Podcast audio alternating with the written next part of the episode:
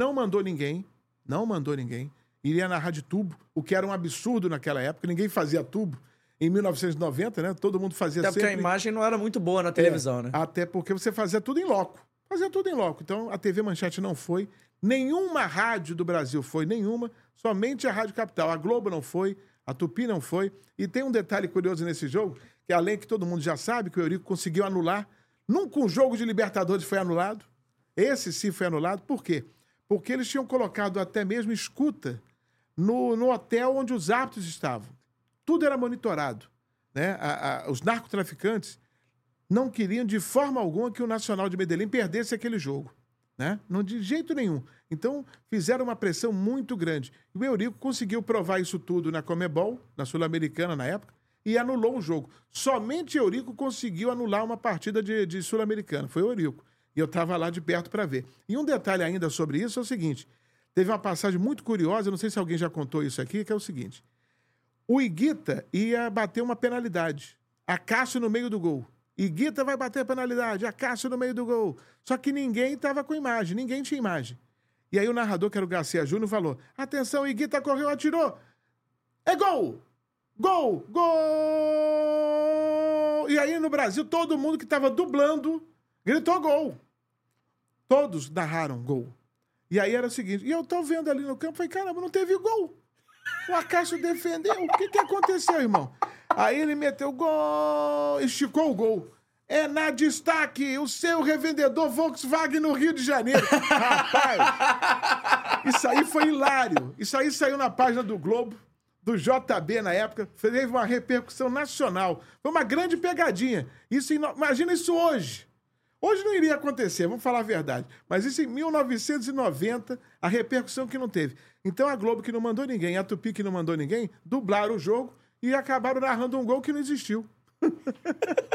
um abraço pro Garcia Júnior, que foi o narrador da época. Mas quero saber o seguinte: você tava lá em Medellín. Tava esquisito mesmo?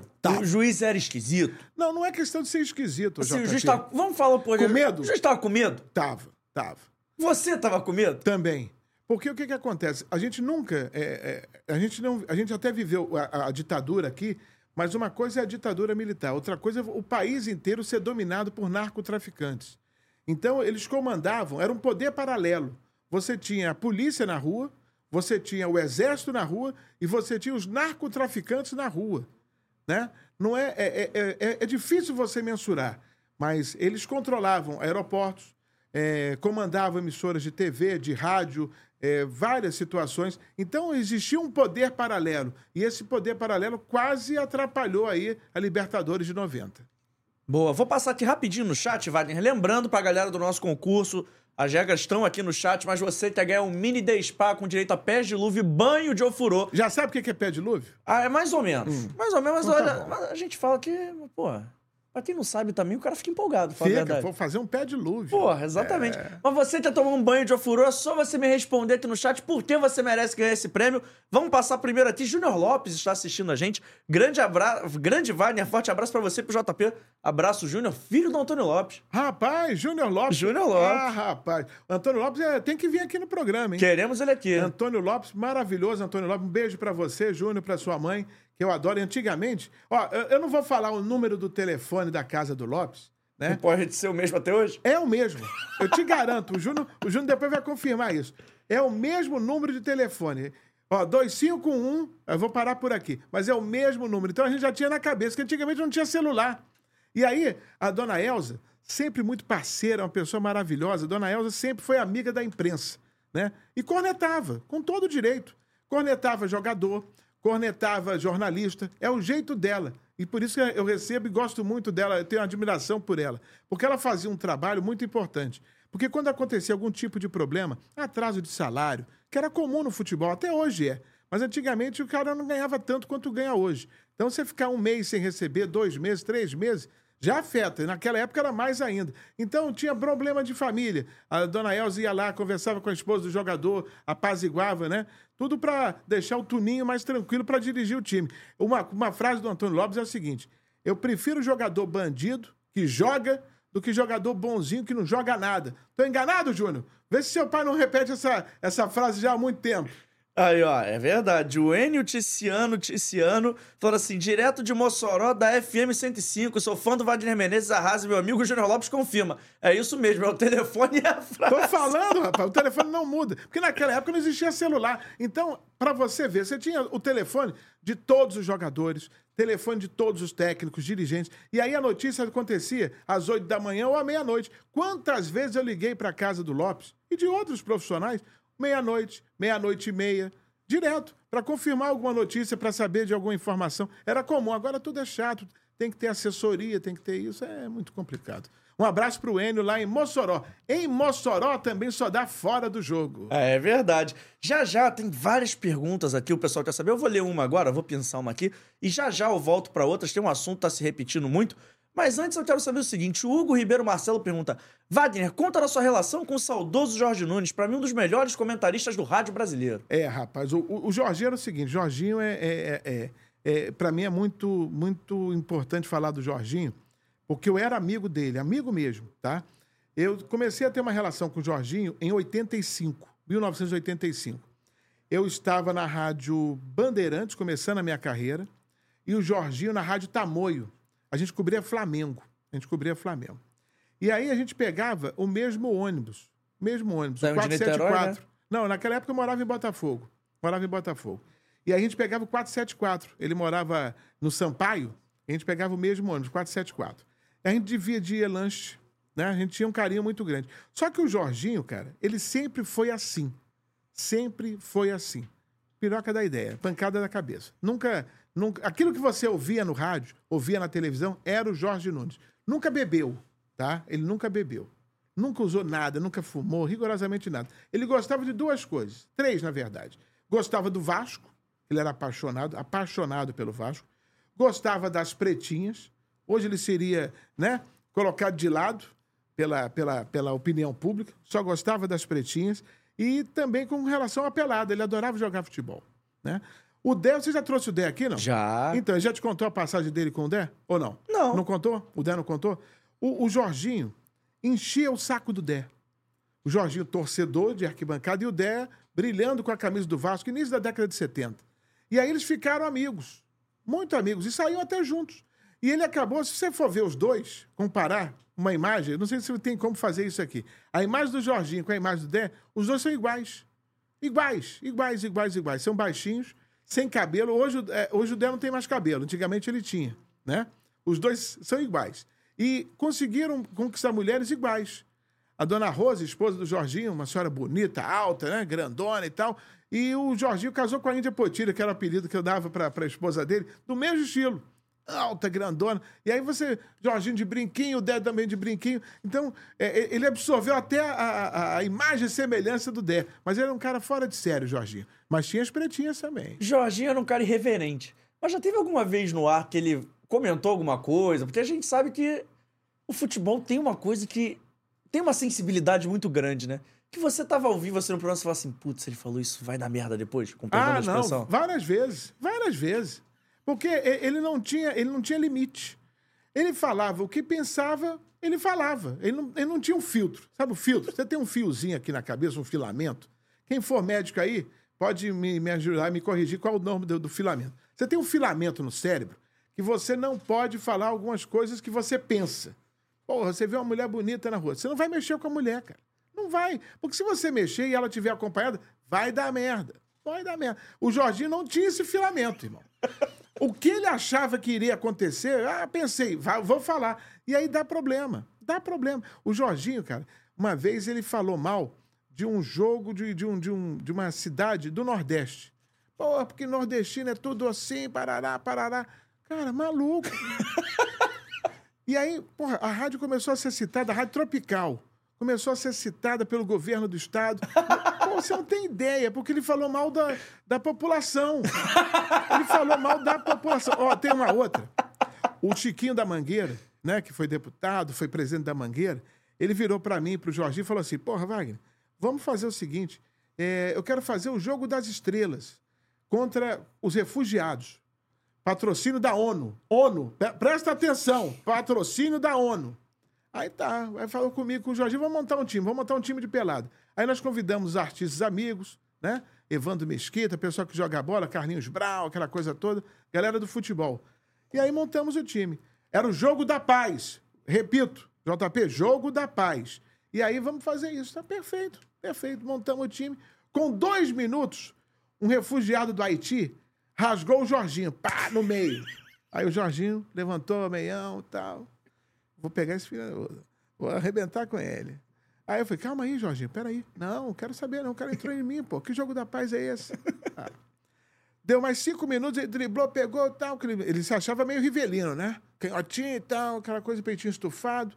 Aí, pá, outra. O cara rasgou ele no meio de novo. Eu vou acabar com isso aqui. Não deu outra, JP. Ele provocou uma briga generalizada.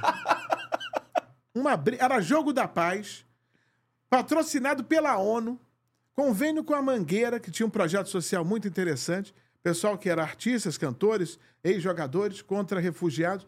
Deu uma merda lança. Não, não durou meia hora o jogo. O jogo da paz, a galera gritando que assistia. Porrada! Porrada! Pô, Jorginho. Outra, outra. Ó, essa aqui então é pior ainda. Essa aqui é pior ainda. A Rádio Tupi tinha um time de futebol. O J. Santiago é que gostava de comandar o futebol da, da, da, da, da equipe. Aí montamos um time. O seu Alfredo Raimundo era diretor da rádio. E aí pediu, poxa, vamos montar um time para jogar contra o time da Bayer. Da Bayer. A farmacêutica? Ah, é. A Copa do Mundo ia ser na Alemanha. Faltava 20 dias e a Bayer ia comprar uma cota da rádio para a Copa, alguma coisa assim. Vamos fazer, tal. Tá bom. O que, que o Jorginho fez? O Jorginho arranjou briga. e chutou o troféu que a Rádio Tupi ia receber. e aí xingou o presidente da Baia do Brasil, meus amigos. Você. Aí começou aquela confusão, todo o presidente da Baia quis interromper o jogo. Pô, para aí de, de brigar, de discutir. Eu falei, e quem é você? Eu sou o presidente da Baia. Que se dane, eu sou o Jorge Nunes. Isso aconteceu. Isso não é mentira. Eu não tô exagerando. Eu tava lá e vi de perto. Mas você tava jogando também? Também, jogando. Ele chutou o troféu, quebrou o troféu e mandou o presidente da Baia do Brasil para aquele lugar. Esse era o Jorge Nunes. Você vê, o Jorginho era assim. Saudoso Jorge Nunes, era assim. Eu quero saber o seguinte: qual foi o dia mais feliz que você viu o Jorginho com... por causa do futebol, assim? Foi uma vitória do Vasco? Foi uma vitória da seleção? Qual foi o momento que você viu que ele tava assim em êxtase realmente no ar? Pode ter sido um jogo. Quando ganhava do Flamengo. O torcedor do Vasco sabe disso. Quando ganha do Flamengo de 6 a 0, o cara já fica feliz. Isso é fato, né? Deixa eu mandar um abraço pro Claudio Sirizinho, uhum. que você talvez conheça na, nas redes sociais, no TikTok é empresário, ele é apaixonado pelo Vasco. Tá é o da esposa? É. A, a Tere Grisalho? Isso. Ele é gênio. Não, gênio, gênio e meu amigo. Então fala assim, gênio e amigo do Wagner Menezes. Ele é o gênio. Cláudio, o Cláudio, e, e, ele é aquilo ali, amigo. Ele é assim. É Cláudio Sirizinho, eu acho que é assim que ele se intitula, né? O Cláudio é apaixonado pelo... Ele chora pelo Vasco. Como o Jorginho também.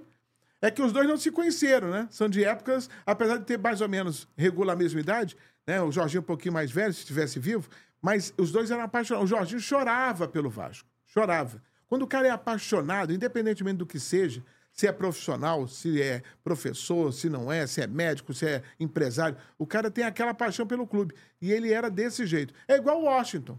Washington Rodrigues. Teve uma final da, da, da, da Mercosul, acho que foi final da Mercosul. O, o, o Apolinho chorava igual criança, porque o Flamengo foi campeão. E você não pode tirar isso do torcedor.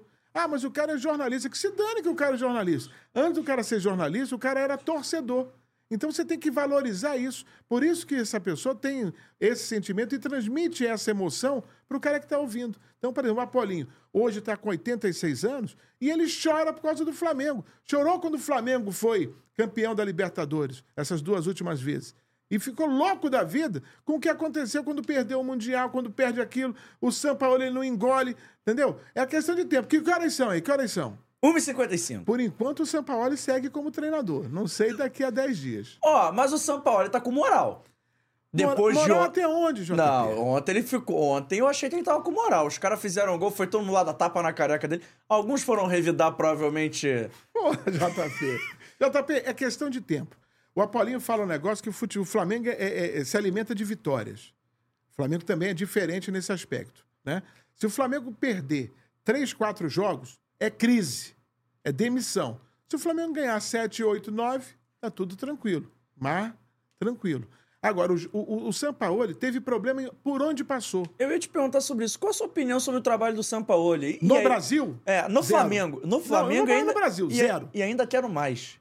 Como é que você tá vendo esse momento UFC do Flamengo, né? Porque é preparador dando porrada do Pedro, é o Gerson a porrada com o Varela. É, Como é que você tá vendo isso significa tudo? o seguinte, isso aí pode acontecer em qualquer lugar. Qualquer lugar. O que, o que a gente tem que frisar é o seguinte, é, independente do Pedro, independente do preparador físico, do Gerson, do Varela, a gente não está vendo comando no futebol. Né? O presidente tem que atuar mais firme, o Marcos Braz tem que ser mais firme. É, é, a gente está tá, tá, tá observando mesmo a distância, que agora tudo é a distância, que está faltando pulso. Agora, isso aí é só reflexo do que vem acontecendo lá dentro. Né? Agora, o, o Sampaoli não deu certo em nenhum clube aqui no Brasil. Será que ele vai dar certo no Flamengo? A gente torce para isso. Né? Ainda tem a Copa do Brasil. O Campeonato Brasileiro, eu acho que o Flamengo não tem condições de chegar, mas como o campeonato é longo, muita coisa ainda pode acontecer. Mas o Sampaoli é só você ver. Né? Hoje, ah, os jogadores foram abraçar o Sampaoli. No domingo, eles foram abraçar o Dorival. Eu nunca tinha visto, depois de um jogo, que você estava perdendo, saiu aquele gol Salvador com 50 e, tal, 50 e tantos minutos, a galera toda abraçar o Dorival depois do jogo. Antes do jogo é de praxe. Agora, depois do jogo, JP, pô, aquilo ali foi uma mensagem. Mensagem para a torcida, para a imprensa, que a gente, ó, a gente gosta desse aqui. Porque, na verdade, você não precisa gostar de ninguém. Você não tem que gostar de ninguém, você tem que produzir. Ele tem que fazer o trabalho dele e os jogadores o dele. Agora, não tem que ter relação de amor e paixão, treinador, jogador. Isso aí também não existe. Mas você não achou que ontem o Gabigol deu um exemplo maneiro? Porque eu tava vendo o jogo pela televisão e na hora que o São Paulo substitui, a galera começa a vaiar, xingar o São Paulo de burro, ele começa a puxar uns aplausos e a galera meio que comprou o barulho do Gabigol, né? Que não tava fazendo um bom jogo ontem. É, também já, já, não faz há muito tempo. Mas será que a culpa é dele? Será que é o esquema tático? Depende. A gente não pode julgar o jogador por uma atuação, duas ou três. Não tem. Ele tem um potencial absurdo, ele joga muita bola. Agora, tem, tem, tem, tem jogos que ele não vai render. Você também quer que o cara faça é, gol em todo jogo? Não vai fazer, esquece. Entendeu? O Romário, o Edmundo, esses caras tiveram grandes fases, grandes momentos, mas tiveram momentos ruins. Isso é do futebol. Por isso que o cara chega, por exemplo, vamos pegar o Ronaldo. Ronaldo já foi pro pico lá em cima, desceu depois da cirurgia, demorou a voltar, quando voltou explodiu, é da vida. Jogou gordo, e mesmo o gordo fez sucesso. O que eu estou dizendo é o seguinte: você não pode cobrar. É que o torcedor no Brasil é muito impaciente. É a mesma coisa. O Paes chegou. Foi, foi uma festa, 6 mil torcedores de madrugada. Se ele não jogar 4, 5 jogos bem, a torcida vai vaiar o Paes. É assim. É errado. Mas aqui no Brasil é assim, infelizmente. Olha só, antes de a gente continuar nosso bate-papo, eu preciso falar sobre o Dicas de Mendonça. Você gosta de tomar um viewzinho, Wagner? Adoro. Olha só, o Dicas de Mendonça pode proporcionar o melhor roteiro para o seu turismo enólogo na região de Mendoza, na Argentina, onde tem vinícolas maravilhosas, ali o Vale do Uco e tudo mais. Vou te falar, eu fiz esse passeio, eu não tomava vinho antes de ir, eu saí apaixonado pelo mundo dos vinhos, pelo mundo das vinícolas, até porque além de ser um passeio aqui, ó, olha o sorriso, olha o sorriso. Além de ser um passeio. Pô, aprendeu a sorrir, É, você viu, né? E Que não isso? fiscal, hein? É, rapaz. eu fiz um ano de teatro na a Cal, lá em Laranjeiras, porque eu era muito tímido, né? Eu ficava com vergonha de falar, de me apresentar, porque eu estudei no Pedro II. O garotinho também estudou no Pedro II, né? Então a gente no Pedro II tem muita prova oral. E eu ficava envergonhado para fazer prova oral. Então eu fiz um ano de cal e eu só aprendi uma coisa: a sorrir e a chorar. Só isso. Mas aqui, ó, como é que eu tô. Eu adorei o passeio. Pra quem não toma vinho, esse passeio pode ser maneiro também, porque lá na vinícola você faz um turismo todo baseado na cultura do vinho, você aprende um pouco mais sobre as uvas, aprende um pouco mais sobre a produção. Então, pra você que se interessa sobre esse assunto, esse passeio é a sua cara. Agora lá, tá um friozinho maravilhoso, vale a pena você curtir. Pra entrar em contato, é só apontar pro QR Code, tá passando aqui na tela e falar que viu no Fora do Jogo, que a galera do Dicas de Mendonça vai te tratar ainda melhor do que eles já tratam todo mundo. Dicas de Mendonça é fenômeno. A gente aproveita pra mandar um beijo pra eles e agradecer que eles me levaram pra viajar. Eu já tô com saudade, hein? já podem me chamar de novo. Esse passeio foi maravilhoso. Deixa eu só fazer aqui uma, um adendo. Posso fazer um adendo? À vontade. Cadê, o, seu. cadê o, o vinho? Vai chegar. Não, agora. Agora, Pô, só tô com água. Amigo, só tô. Que horas são? Que horas são? duas horas cravado. Hoje eu está não cravado. almocei, não almocei. Ele fala do vinho. Que Mostra deve ser- fotos, né? mostra Mostra, fotos. fotos. O vinho deve ser maravilhoso, com certeza é, porque a região é espetacular. Mas você poderia também servir esse vinho para os seus convidados, JP. É, é o que a gente está tentando implementar para o futuro. Prometo me esforçar nessa missão. Olha só, voltando aqui ao nosso assunto, a gente estava falando de Flamengo, de Vasco. Queria ouvir sua opinião sobre esse Botafogo em duas vertentes. Um, Botafogo vai ser campeão. E dois, Segovinha joga bola mesmo? Joga, joga a bola. Mas vamos com calma, né? O que que acontece? No início do programa, a gente falou sobre paixão. E o torcedor é apaixonado, né? Todo mundo se encantou com o Segovia. Será que ele vai conseguir se manter durante um ano, dois anos, três anos jogando bem? Aí você vai ver se ele vai virar realmente um grande jogador ou não. Mas o torcedor também tem que ter paciência, porque vai muito naquela de emoção, né? O cara é apaixonado, joga demais, joga demais. Porra, o, o, o Flamengo, por exemplo, é, é, é, é, o, é o zero e vezer em criar grandes jogadores que não, não dão certo. Eu me lembro que eu fiz um esforço hercúleo. Gostou do hercúleo, não? Esforço Bonito. hercúleo. Bonito. Para entrevistar o Borg. O Borg foi um centroavante que o Flamengo trouxe, que ia ser o supra-sumo. Eu entrei dentro do ônibus do aeroporto para fazer uma entrevista com o Borg. Cadê o Borg? O Borg jogou o quê? Não jogou nada. Mas foi criada uma expectativa, e depois ele até começou, né? Lembra do Negreiros, carregador, ca- carregador de colchão? Cadê o Negreiros? É, a, a profissão dele era ele era carregador de colchão. Ele era carregador de colchão e virou jogador de futebol. E todo mundo. "Cadê- O Obina! O Obina é melhor que o Otô. Mas por que, que o Obina era melhor que o Otô? Por causa da torcida do Flamengo que é apaixonada. Entendeu? O torcedor tem essa capacidade, eu acho fantástico também, de criar grandes mitos. O Segovia é a bola da vez. Será que ele vai virar esse jogador todo que todo mundo espera daqui a dois anos? Aí você me pergunta de novo daqui a dois anos. Mas você viu que ele agora é o 10 do Botafogo, né? Sim, tem que ser. Tem, Tem que que ser. ser? É futebol no momento. Momento. Eu quero ver daqui a 10 rodadas, daqui a 20 rodadas, daqui a um ano, como é que ele vai ser. Porque o momento pode ser bom, mas será que vai ser assim sempre? E fica aqui minha humilde sugestão. Eu acho que o Segovinha deveria adotar o Segovinha até na camisa. Ele bota, acho que M, Segovia. Ele é Segovinha. É, porque o torcedor já criou isso, né? É, o nome dele Já pro- adaptou a música pra Segovinha. no Brasil ele já é o É, Segovinha, não vai- tem é, jeito. Ele tinha que aproveitar essa onda e, e- e- ser fa- favorável a ele pra realmente deslanchar. Eu adotaria esse nome artístico no futebol se eu fosse Segovinha. Eu ia ser Segovinha pra sempre. Ó, quer ver uma história? Você gosta de história, né? Adoro história. Você lembra, torcedor do Vasco, do Jaiminho? Acho que ninguém lembra do Jaiminho. Você lembra do Jaiminho?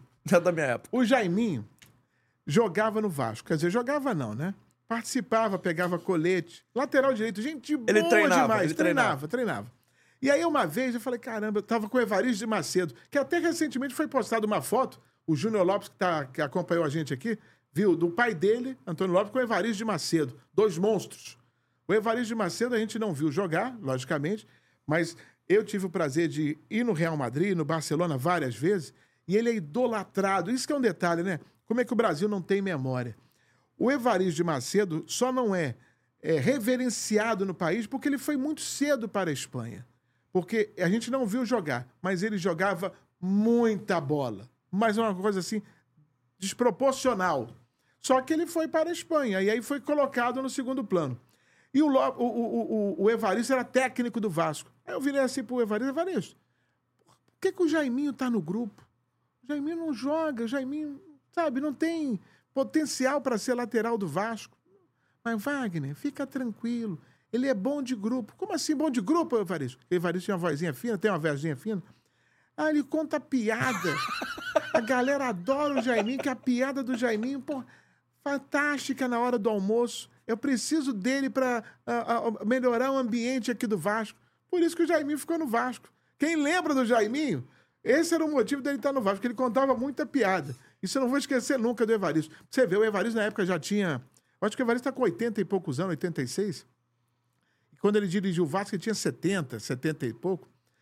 Ele fazia lançamento de 40, 50 metros no treino, com 70 anos. É igual o Gerson. Uma vez eu virei pro Gerson, falei, Gerson, por que você nunca quis ser treinador? Porque eu não tenho paciência.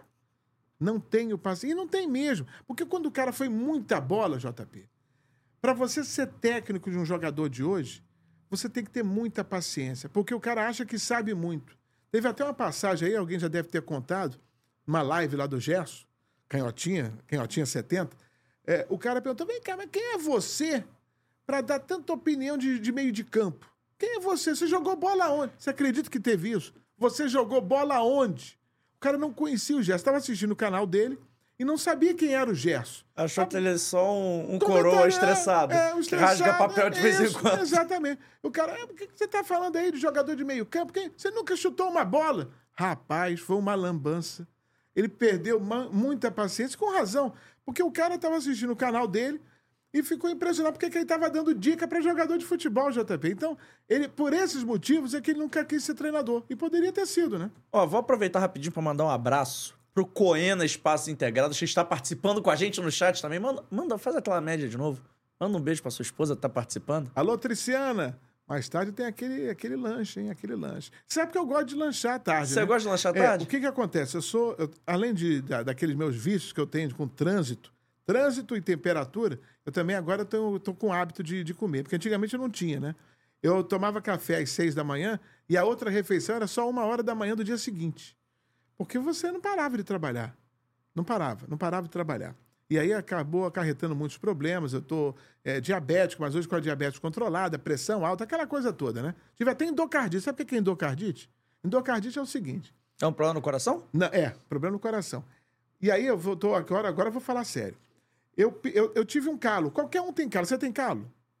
Nunca teve calo? Não. Porra, tá maluco? Tem um na mão só. Na mão? É. O que, que você faz pra ter calo na mão? Eu apontava muito lápis Tá quando era louco? criança, juro. Eu tinha Porra. sete anos, eu, eu fiquei com a mão machucada. E tá com calo até hoje? Não, não, já foi, já passou. Ah, então você não tem. Então o cara que joga bola, principalmente, e, ou tem é, sapato ou tênis apertado, cria aquele calo normal. Mas o homem não liga. Homem não liga.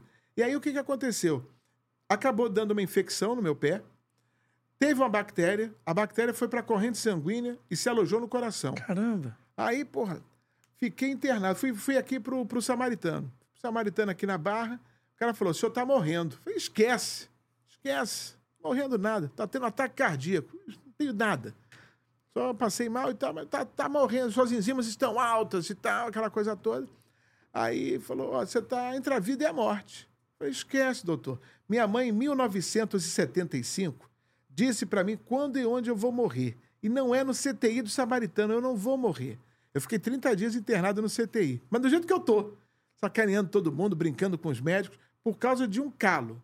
Um calozinho acabou merda. acarretando isso. Então, você que tem calo, tenha cuidado quando você for mexer, porque pode dar problema. Ó, passando no chat rapidinho ainda, o remanescente vascaíno Wagner sempre ouvia todas as noites. O Jorginho e você era a melhor dupla dos programas esportivos. Depois da morte do Jorginho, não tive mais estímulo de ouvir outros programas e o costume se perdeu. E o Aluan Cabral fala a mesma coisa. Ele, depois Jorge Nunes morreu, eu parei de ouvir o rádio. Eu ouvia todo dia, não ia dormir sem ouvir o giro esportivo. É, porque na verdade o que, que acontece? Quando eu assumo o giro, né? Quem fazia o giro antes. O primeiro a apresentar o giro foi o Heraldo, Heraldo Leite. Porque a ideia do giro esportivo foi criada pelo Penido, quando ele sai da Tupi e vai para Globo, e ele cria um programa de duas horas ao vivo, que não existia no rádio.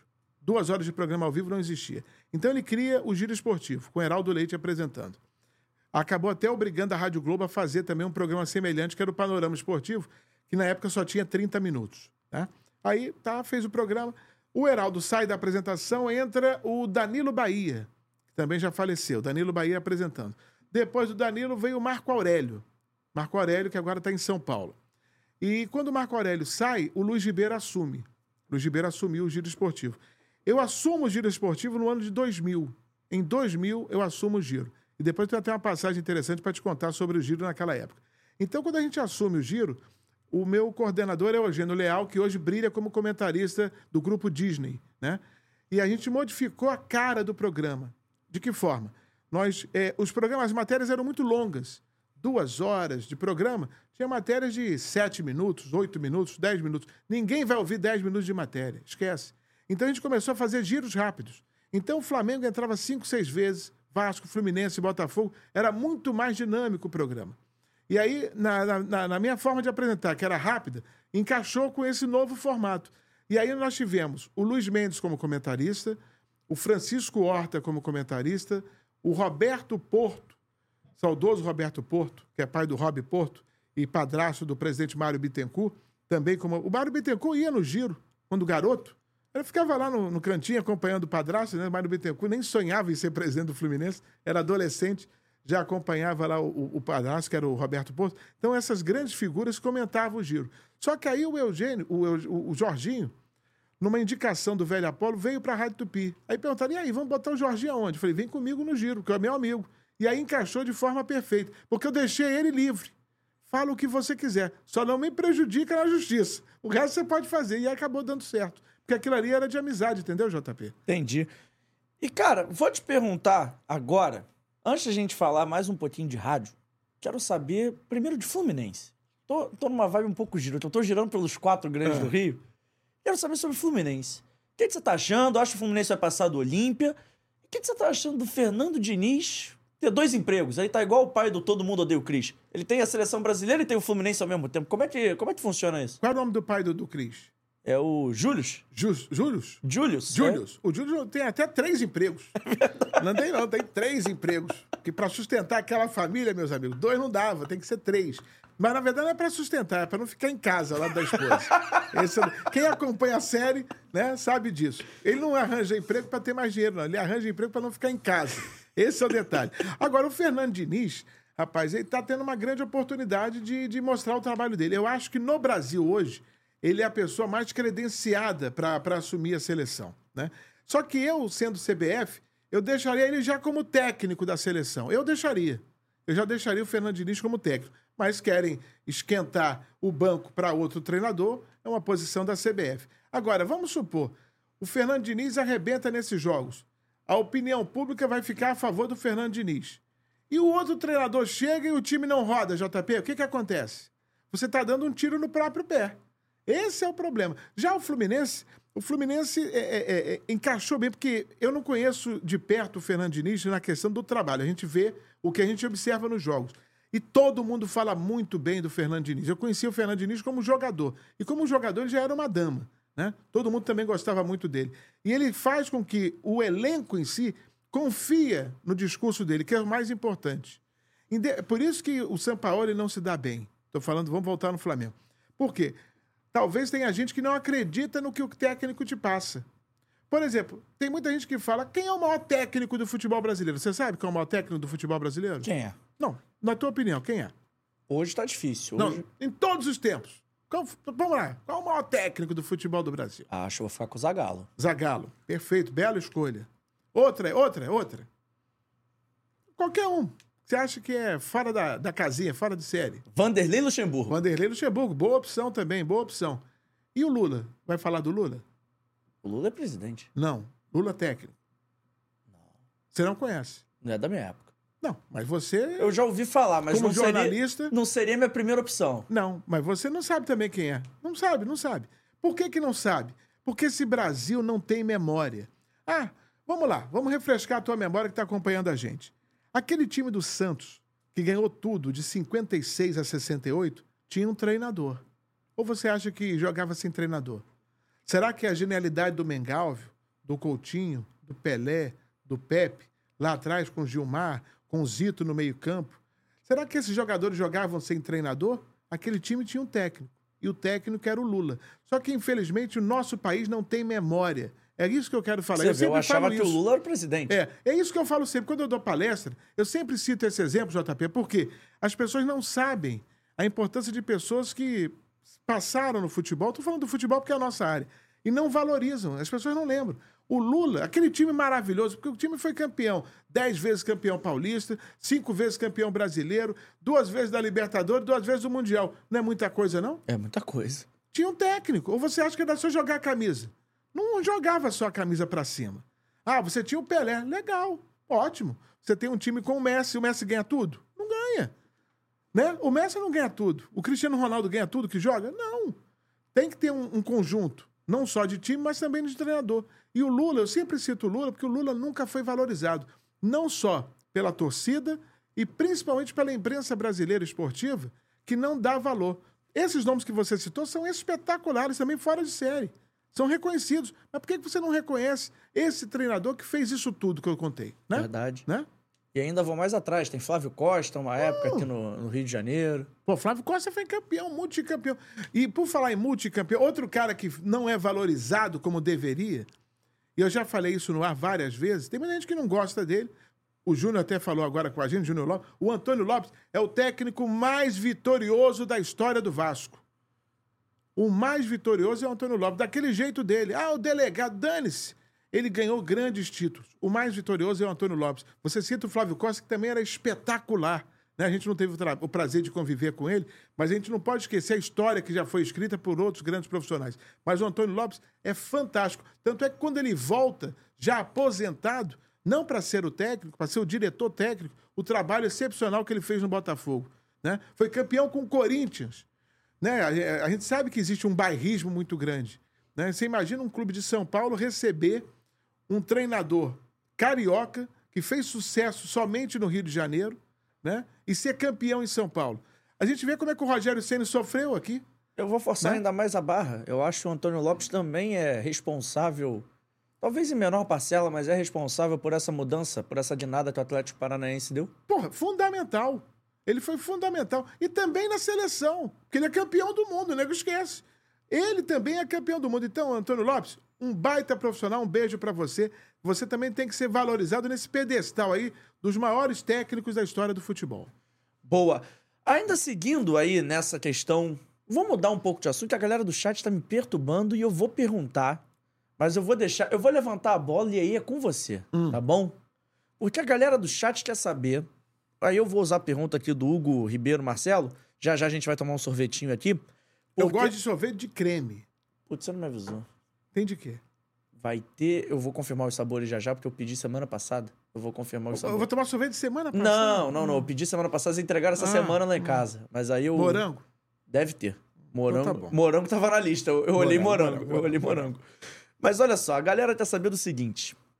E aí eu vou te dar o espaço aqui. Porque o Beto Júnior deu uma entrevista e falou que tem uma mágoa com você, ele é chateado com você, enfim.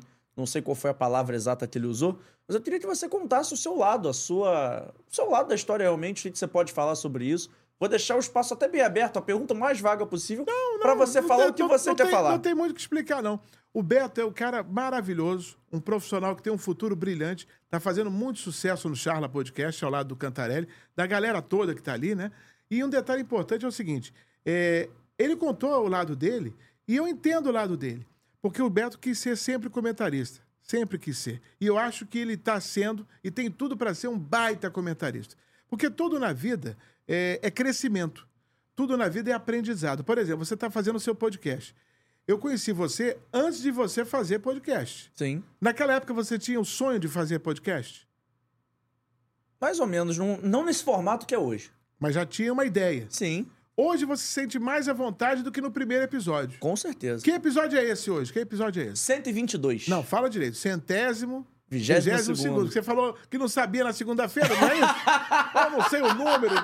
É centésimo, vigésimo segundo, não é, É que eu tenho medo. Eu, eu falei assim, vai que eu erro, é melhor não. E quando chegar a 200, é do centésimo. É isso. Já sabe. Então, Já estamos no pace você não tá mais 200. solto hoje do que o primeiro? Com o, o teu certeza. primeiro episódio foi com quem? Foi com Edson Mauro. Então, bom de bola, né? Então, quando você fez aquele primeiro episódio, você ficou um pouco mais travado. Eu é tava normal. nervoso. Não tá? Hoje você não tá mais solto? Totalmente. Então, e a tendência daqui a 30 episódios, 80 episódios, 100 episódios, mil episódios, você vai dominar com muita mais, muito mais facilidade. A mesma coisa se aplica ao Beto. Não só ao Beto, mas a qualquer um profissional da área. Quando eu comecei a minha carreira, né, em 1985, eu tinha até vergonha de perguntar. E depois você vai passando, aprendendo, crescendo e tudo mais. Eu, por exemplo, passei por uma escola interessante, que foi a do Valdir Amaral. Depois a gente pode até contar sobre isso. Mas fazendo a tua, respondendo a tua pergunta. O Beto tem, tem um potencial espetacular para ser um baita de um comentarista. Espetacular. E ele tinha essa oportunidade na Rádio Tupi. Só que a Rádio Tupi tinha o Washington Rodrigues, Washington Rodrigues, velho Apolo. Tem o Gerson, tricampeão do mundo. Tem o Dé e tem o Rubem Leão. O Beto seria o quinto comentarista. O quinto comentarista. Hoje, hoje você tem o Heraldo Leite, que antigamente não estava nem na Tupi, está na Rádio Globo. Mas você imagina ter que revezar essa galera toda. É muito complicado. Né? Porque não tem jogo para você transmitir. Mas o Beto entraria como quinto comentarista. E ele começou a ter a oportunidade. Mas você tem que ter paciência. Paciência para conseguir galgar o seu lugar. Uma coisa é você ter potencial. E ele tem um potencial absurdo. E o que eu falava para ele é o seguinte: você tem que ter paciência. Se você tiver paciência, você vai arrebentar. O tempo vai deixar o teu espaço aparecer, Pode demorar cinco anos, seis anos. E aí o que, que acontece? A gente criou o Tupi na rede. A gente que eu digo, né? A Rádio Tupi pediu para a gente criar um programa de internet. E eu colocava rodízio de apresentadores, né? Ah, uma vez era o Geraldo Sena, outra vez era outro repórter, e a gente até eles se soltarem na apresentação de programa, como você está fazendo aqui. E o comentarista era o Beto. E muita gente gostava do talento dele. E ele tem um, poten um, potencial espetacular. Só que ele tem que entender que tudo demanda tempo. Você já trouxe o garotinho aqui, José Carlos Araújo. O garotinho não é o garotinho de hoje, não é o garotinho de 1965. Não é. Porque ele teve que esperar para chegar a ser o José Carlos Araújo, o fenômeno do rádio. O Luiz Penido, o garotão da galera, a mesma coisa. O Penido entrou com 13 anos na Rádio Globo. Aí foi esperando Era o oitavo narrador. Aí virou sétimo, sexto, quinto, quarto, terceiro, segundo. Virou segundo do Zé Carlos. O Zé Carlos era o primeiro, o Penido era o segundo. E ele não quis esperar mais, é um direito dele. Ele achou um espaço na Rádio Tupi.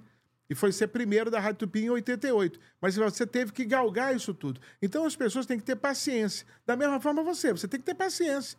Ah, pô, eu acho que eu já estou pronto para arrebentar na TV. Tomara que esteja. Talvez você não esteja pronto. Você precisa amadurecer mais. É o caso do Beto. E eu acho que ele vai arrebentar no futuro.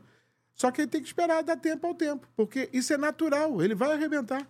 E às vezes isso incomoda um pouco, o tempo, né? Tem gente que não gosta de esperar. É que na internet tem essa coisa da treta toda hora. Então, pelo seu lado, não tem treta, se eu entendi zero bem. de treta. Zero, zero, zero. Eu não, eu não falo mal de ninguém, eu entendo tudo. Eu entendo tudo, JP. Entendo tudo. Só que as pessoas precisam ter paciência.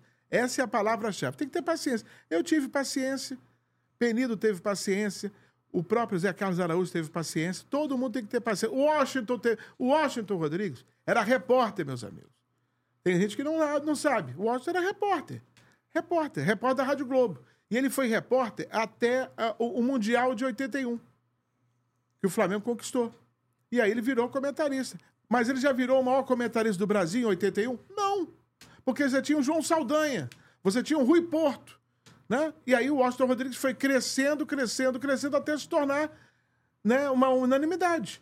O tempo vai fazer com que você cresça. As suas experiências, os seus erros, os seus acertos, fazem com que você cresça. E isso acontece em qualquer profissão, entendeu? Perfeito. Eu acho que era legal até pra Sim. gente ouvir um pouco também uh, o que, que você achava desse assunto. A galera tava pedindo. E aqui no meu, meu público faz o programa comigo. Eles Tem que fazer. Mandam, eles mandam. Tem que fazer. E como eles mandaram várias mensagens, eu falei, vou perguntar. Perguntar no ofende, não claro. custa. Não custa nada, você já tá aqui mesmo. Perguntou, responde. É isso. Livre, leve solto. Agitando a massa, lá vou eu de novo.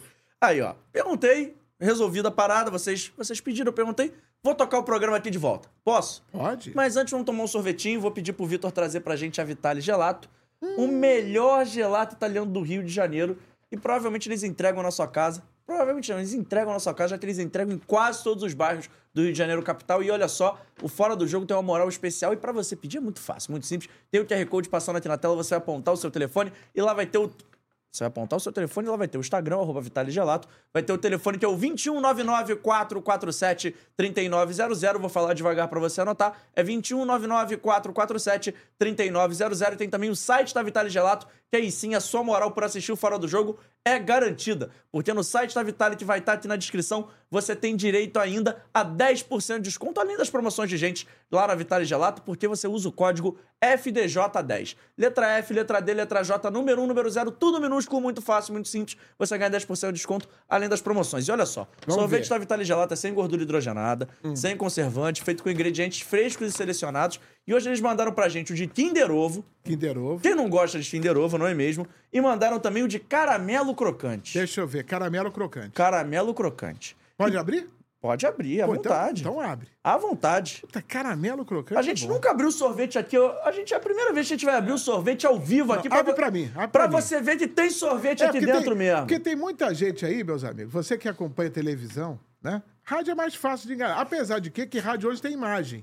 E por falar em rádio com imagem, enquanto ele tá abrindo aqui. Aqui, ó, ó, ó, ó. Deixa eu ver. Você acha que é só um pote de que isopor? Isso, Não rapaz? é só um pote de isopor, tá? Tem sorvete aqui dentro. Agora, cadê a colher pra gente começar a Ah, o, mas calma aí, o Vitor vai servir pra gente. Aí, o Vitor vai servir pra gente. Pô, servir? Aqui, vamos fazer aqui, ó, durante o programa. Tá louco? O é. Vitor, você vai me arrumar um... Pro... O Vitor que vai servir, Vitor. Não, Vitor? Peraí. Ah, Vitor, aí eu quero ver, hein, Vitor. Tem copinho, tem tudo da Vitale Faz o que você quiser. Por mim, me dá uma colher, já que isso, isso é meu ou não? É seu? Não, tô perguntando. É Talvez seu? seja só pra Não. ficção, né? Não, tô te falando, é Ou seu. não, fica aqui e tal. Aqui, ó, o copinho da Vitale, a colherzinha, tá a colher Ó. aqui. Que momento, hein? A gente vai Rapaz. servir sorvete ao vivo hoje, rapaziada. Que Nunca momento. ninguém abriu, não? Nunca ninguém pediu pra Nunca, abrir? não, aqui- O garotinho eu sei que não vai por causa da garganta, né? Mas o Penidão gostou do sorvete. É, o, o Penido, cara, o Penido é um narrador que come pipoca. pipoca. Toma café. Isso faz tudo mal pra garganta. Tá, tá dando close nisso aqui? Dá uma olhadinha. Que momento, hein? Consistência, hein? Que Olha momento, só. hein, senhores? Ó, peraí. Você não sabe servir, não. Você Não não podia sei, trabalhar não- como garçom, não. Não, eu ia ficar, ia ficar devendo. Aí, ó. Ó. Ah. Nada como alguém mais Ó. cotado pra Agora, função. cadê a colherzinha? Mais um pouquinho? Não, não, por enquanto só, porque senão. Então, ó, a Vitale Senão, Gelato... quando eu chegar em casa, não vai ter pra dar pra galera. Ó, a Vitale Gelato tá ao vivo aqui pra você nesse momento. Me fizeram até servir sorvete. Tafarel, galera da Vitale, um beijo pra vocês. Obrigado pela moral. Tá bom. aprovado? Ah, esqueça tudo. Sai, sai que é sua, Taparel! Olha. Muito bom. Esqueça tudo. Vitor, pra mim você bota um pouquinho do de Kinder Ovo, por favor. Serve pros nossos convidados. A galera do... Galera Mas não é pra levar pra casa os Não, dois? é pra você levar pra casa, mas eu Eu vou... tô to- servindo pra todo mundo. Mas eu vou tomar um pouquinho também, Pelo né? Pra, pra de adoçar Deus. a palavra, né, Wagner? Eu Pelo amor mereço, de né? Deus. Wagner, eu tô dieta. Eu só negociei com a minha nutricionista o seguinte: Hum. um sorvetinho durante meu programa, por favor. Você não pode tirar meu chocolatinho. Eu prometo que você vai levar pra casa. Mas, Vitor, só um pouquinho, só pra molhar a palavra só pra adoçar um pouquinho a palavra. fazer o programa e continuar comendo? À vontade, É? você. Aqui é assim, aqui Então é, bom. desse jeito, é dessa forma. Muito bom. Tem um guardanapinho aí pra você. Voltando aqui aos nossos assuntos, às nossas pautas do dia, que eu estava aqui pra perguntar. Depois desse momento Vitale Gelato, que é um momento maravilhoso. Mandei um beijo pro Tafarel, mas mando de novo. Me situando aqui no programa. Tem um momento do sorvete, um momento importante. A galera gosta, eu gosto. O momento do sorvete é maravilhoso. Mas, cara, eu vou te perguntar sobre um tema que tá. Eu não tenho uma opinião formada sobre esse tema. E queria ouvir de você. Que é o Neymar jogar na Arábia Saudita. Assim, por um lado eu entendo. Qual lado que você entende? O lado da, Da financeiro, grana. da grana eu entendo. Não tem como dizer não. Mas pelo lado esportivo eu fico meio. Eu fico triste. Porque o Neymar eu botei muita expectativa. Talvez a culpa seja minha. Qual é a sua opinião sobre isso? Eu te já dei a minha aqui. É, o que que acontece? É, é, você falou como torcedor. Sim. O torcedor JP tinha uma expectativa grande. Não só você. Milhares, milhões de brasileiros achavam que o Neymar iria ser um espetacular, um jogador fora de série. Seria o novo melhor do mundo, né? Só que aí, o cara também tem que acreditar. Eu não sei se o Neymar, em algum momento da carreira, acreditou que seria o melhor do mundo. Ele sempre foi o coadjuvante. Se você for parar e olhar, tirando o Santos, né? Que ele foi realmente o expoente, ele sempre foi o coadjuvante do, do, do Messi. E depois, agora no Paris Saint-Germain, quando ele poderia brilhar, ele foi coadjuvante do Mbappé. E aí, quando o Messi vem, mesmo não jogando o que ele jogava, o Neymar acabou sendo mais ainda do Messi e do Mbappé. O, o, o Neymar não administrou bem a carreira dele. né? Ele poderia ter, ter eh, crescido de uma outra forma, poderia ter feito outras escolhas. Às vezes, você ser coadjuvante, isso aconteceu com o Rubinho Barrichello. Ah, o Rubinho Barrichello é péssimo. Muita gente brincava, é porque é azarado, é lento. Não, pô, ele anda a 300 por hora. Só que existia um comando. A Ferrari, naquele momento, queria privilegiar o Michael Schumacher. Você é o segundo. Você é o coadjuvante. Você tem que entender essa posição. O Rubinho entendia, porque ele era milionário, ganhava muito bem, e era o coadjuvante de um Michael Schumacher, várias vezes campeão mundial. E aí o Neymar vai para a Espanha e acaba sendo coadjuvante do Messi. Vai para a França e surge o Mbappé virou coadjuvante. Ele não teve a personalidade de impor o futebol dele. Então, eu não sei se ele foi só pelo lado financeiro ou nesse momento ele agregou o lado financeiro e não ter a responsabilidade da cobrança, viu, JP? Talvez tenha sido isso também. Da mesma forma, o cara que quando está na idade dele, ele poderia ter para os Estados Unidos, que seria também só para ter dinheiro, não para ter cobrança. né? Ele fugiu da cobrança. Porque um jogador de ponta tem que ter cobrança o tempo inteiro. E aí você indo para esse tipo de nicho, você não tem mais cobrança. Mas você não acha que, assim, pro Neymar, faltou um pouquinho daquela paciência que a gente tava falando? Porque uma coisa você ser o coadjuvante do Al Hilal, com todo respeito ao glorioso Al Hilal. Outra coisa é você coadjuvante do Messi no Barcelona no auge, né? É, mas na verdade o que, que acontece? O Neymar, o Neymar, não deu sorte na carreira. Não deu sorte. Na seleção, que eu digo. Né? Foi criada uma expectativa maior do que a entrega dele. Ele não conseguiu entregar a expectativa que a torcida, que os outros jogadores, que a comissão técnica, que a direção da CBF deu para ele. É, a, responsabilidade, foi muito grande e ele acabou não correspondendo por mil fatores. Né? Problemas médicos, problemas pessoais, isso acaba interferindo na vida do, do atleta. E ele acabou não tendo o sucesso que teve no campo dentro da seleção. Isso acontece com vários jogadores. Isso não desmerece o Neymar. Mas hoje em dia, para mim, ele fugiu da responsabilidade indo escolher esse mercado. E como é que você acha que vai ser o Neymar para esse ciclo da Copa? Você vê o Neymar encaixado nesse ciclo ainda ou você acha que por ter ido para um futebol. O nível de exigência é menor. Isso pode interferir no, no, na participação dele, na preparação dele. Ele pode estar lá para ganhar dinheiro, fugir da responsabilidade e fazer um trabalho à parte para chegar bem para uma eliminatória. Mas como é que ele vai chegar? É muito complicado você exigir dele. Ele vai ser convocado. Não tem como você tirar o Neymar. Né? Hoje ele é o melhor jogador. Mas como é que ele chega para um, uma, uma eliminatória? Você não sabe, eu não sei, ninguém sabe. Qualquer jogador, o cara joga na China. Você reclamava, ah, porque vai convocar jogador da China, vai, jogar, vai convocar jogador do mundo árabe. E aí, você não vê o cara jogando. Às vezes o cara arma aqui no Brasil de não treinar, e você já ouviu vários relatos. Na Europa, você imagina, lá do outro lado do mundo, você não vai saber se o cara está treinando, está se esforçando. Tomara que esteja, mas a gente não sabe. Entendeu? Eu achei melancólico. Confesso que eu acho melancólico. Para a carreira, sim. Para o bolso, não. Mas o bolso eu acho. Eu não consigo medir, então eu não vou usufruir, então eu só consigo analisar a carreira. É, mas um cara multimilionário vai ficar mais rico ainda. Mais rico ainda. Mas ele perde essa, esse dia a dia, que é a cobrança, é demonstrar para todo mundo que ainda pode. Como é que ele vai demonstrar? E acho, e acho isso é um pouco do holofote. É, deixando de jogar uma Champions League, deixando Sim. de jogar. Pra é que Fran... Ele foge da responsabilidade Tudo bem que o francesão não dá pra gente botar que é um campeonato de alto nível. Sim, mas aí é, é, é, é um centro, é um grande centro. Sim, mas né? é um lugar que a gente, pô, tava indo ver, não sei. Sei lá, eu acho o Sauditão. Eu entendo a escolha dele, mas. Mas ele, ele foi, ele foi para, pelo menos a minha, na minha opinião, ele foi para fugir daquela cobrança que existe em cima dele. E ele deve sentir, ele deve ter pensado bem.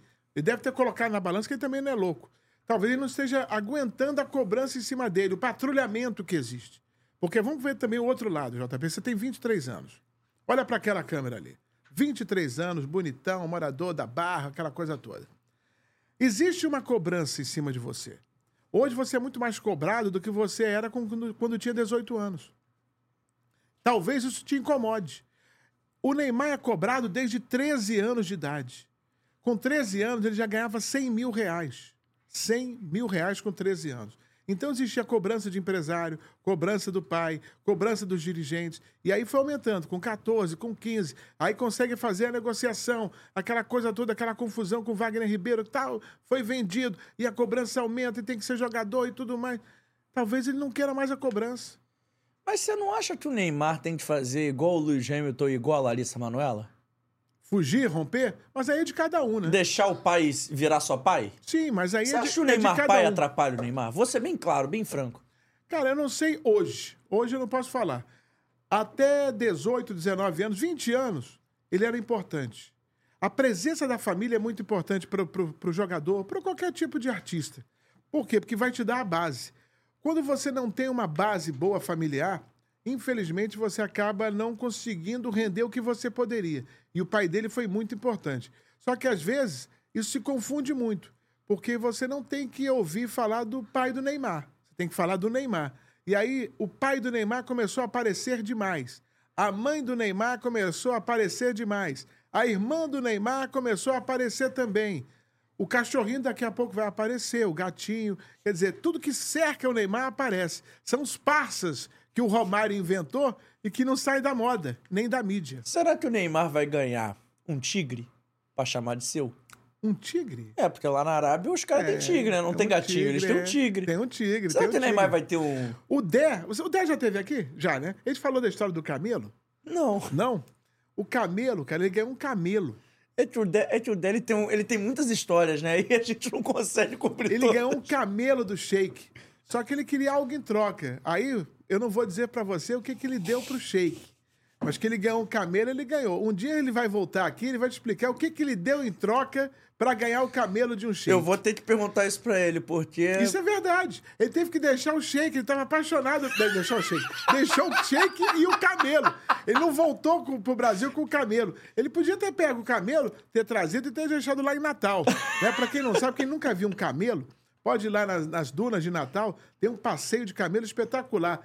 60 reais, se eu não estou enganado. Espetacular passeio. Tem o esquibunda, tem o aerobunda e tem o camelo. Um dos camelos poderia ser o camelo do Dé, mas o Dé não conseguiu embarcar o camelo. Ele deixou o shake e o camelo. Agora, o que, que o Dé fez com o shake para ganhar um camelo, hein, hein? É uma boa pergunta. É, seguindo ainda nessa história do Neymar, é é porque eu acho que o Neymar, só pra fechar a discussão, o Neymar escolheu a vida de celebridade, né? Ele... Mas hoje em dia todos são. Daqui a pouco você é também, JP. Não, mas- Ninguém mas- vai te segurar. mas vai andar Neymar- com conversível na Avenida das Américas a 150 Não, por mas- hora. mas o Neymar, Pô, ele- Vai estar nas principais boates da cidade. Ah, meu sonho. Pô. Chamem, podem me chamar pra isso. Mas o Neymar, ele escolheu essa vida de glamour, né? Mas, mas não é isso. O que Ele que... capa de revista toda hora, capa de jornal, tudo que o Neymar faz vira notícia. Eu entendo que. Mas eu acho que, diferente da. Não sei se é rede social, porque na década de 90 os caras eram super estrelas, mas eles jogavam bola, né? É, mas o que, que acontece? O mundo mudou, você tem que acompanhar o mundo. Então vamos pegar o Neymar e o Messi. O Messi é muito introspectivo, muito fechado, você não vê muitas polêmicas envolvendo o Messi. Já o Neymar já foi por um outro lado, o mesmo lado do Cristiano Ronaldo. Quantas polêmicas o Cristiano Ronaldo já se envolveu? O Beckham, pô, o Beckham usou calcinha da mulher, cara. Pra você ter, pra ter mídia, pra ter clique. Eu tô mentindo aqui, tô mentindo? Ô, Vitor, para de mexer no celular, pô. Presta atenção no programa. Olha aqui. o Vitor é teu produtor, né? O Vitor é meu produtor. Ele, Pode. tá, ele tá falando com a dá namorada. bronca cara. nele, ele tá dá falando bronca. com a namorada. Tá Olha lá. falando com a namorada, Vitor? O tempo todo. Que o papinho. Todo. O tempo todo, cara. O que que acontece?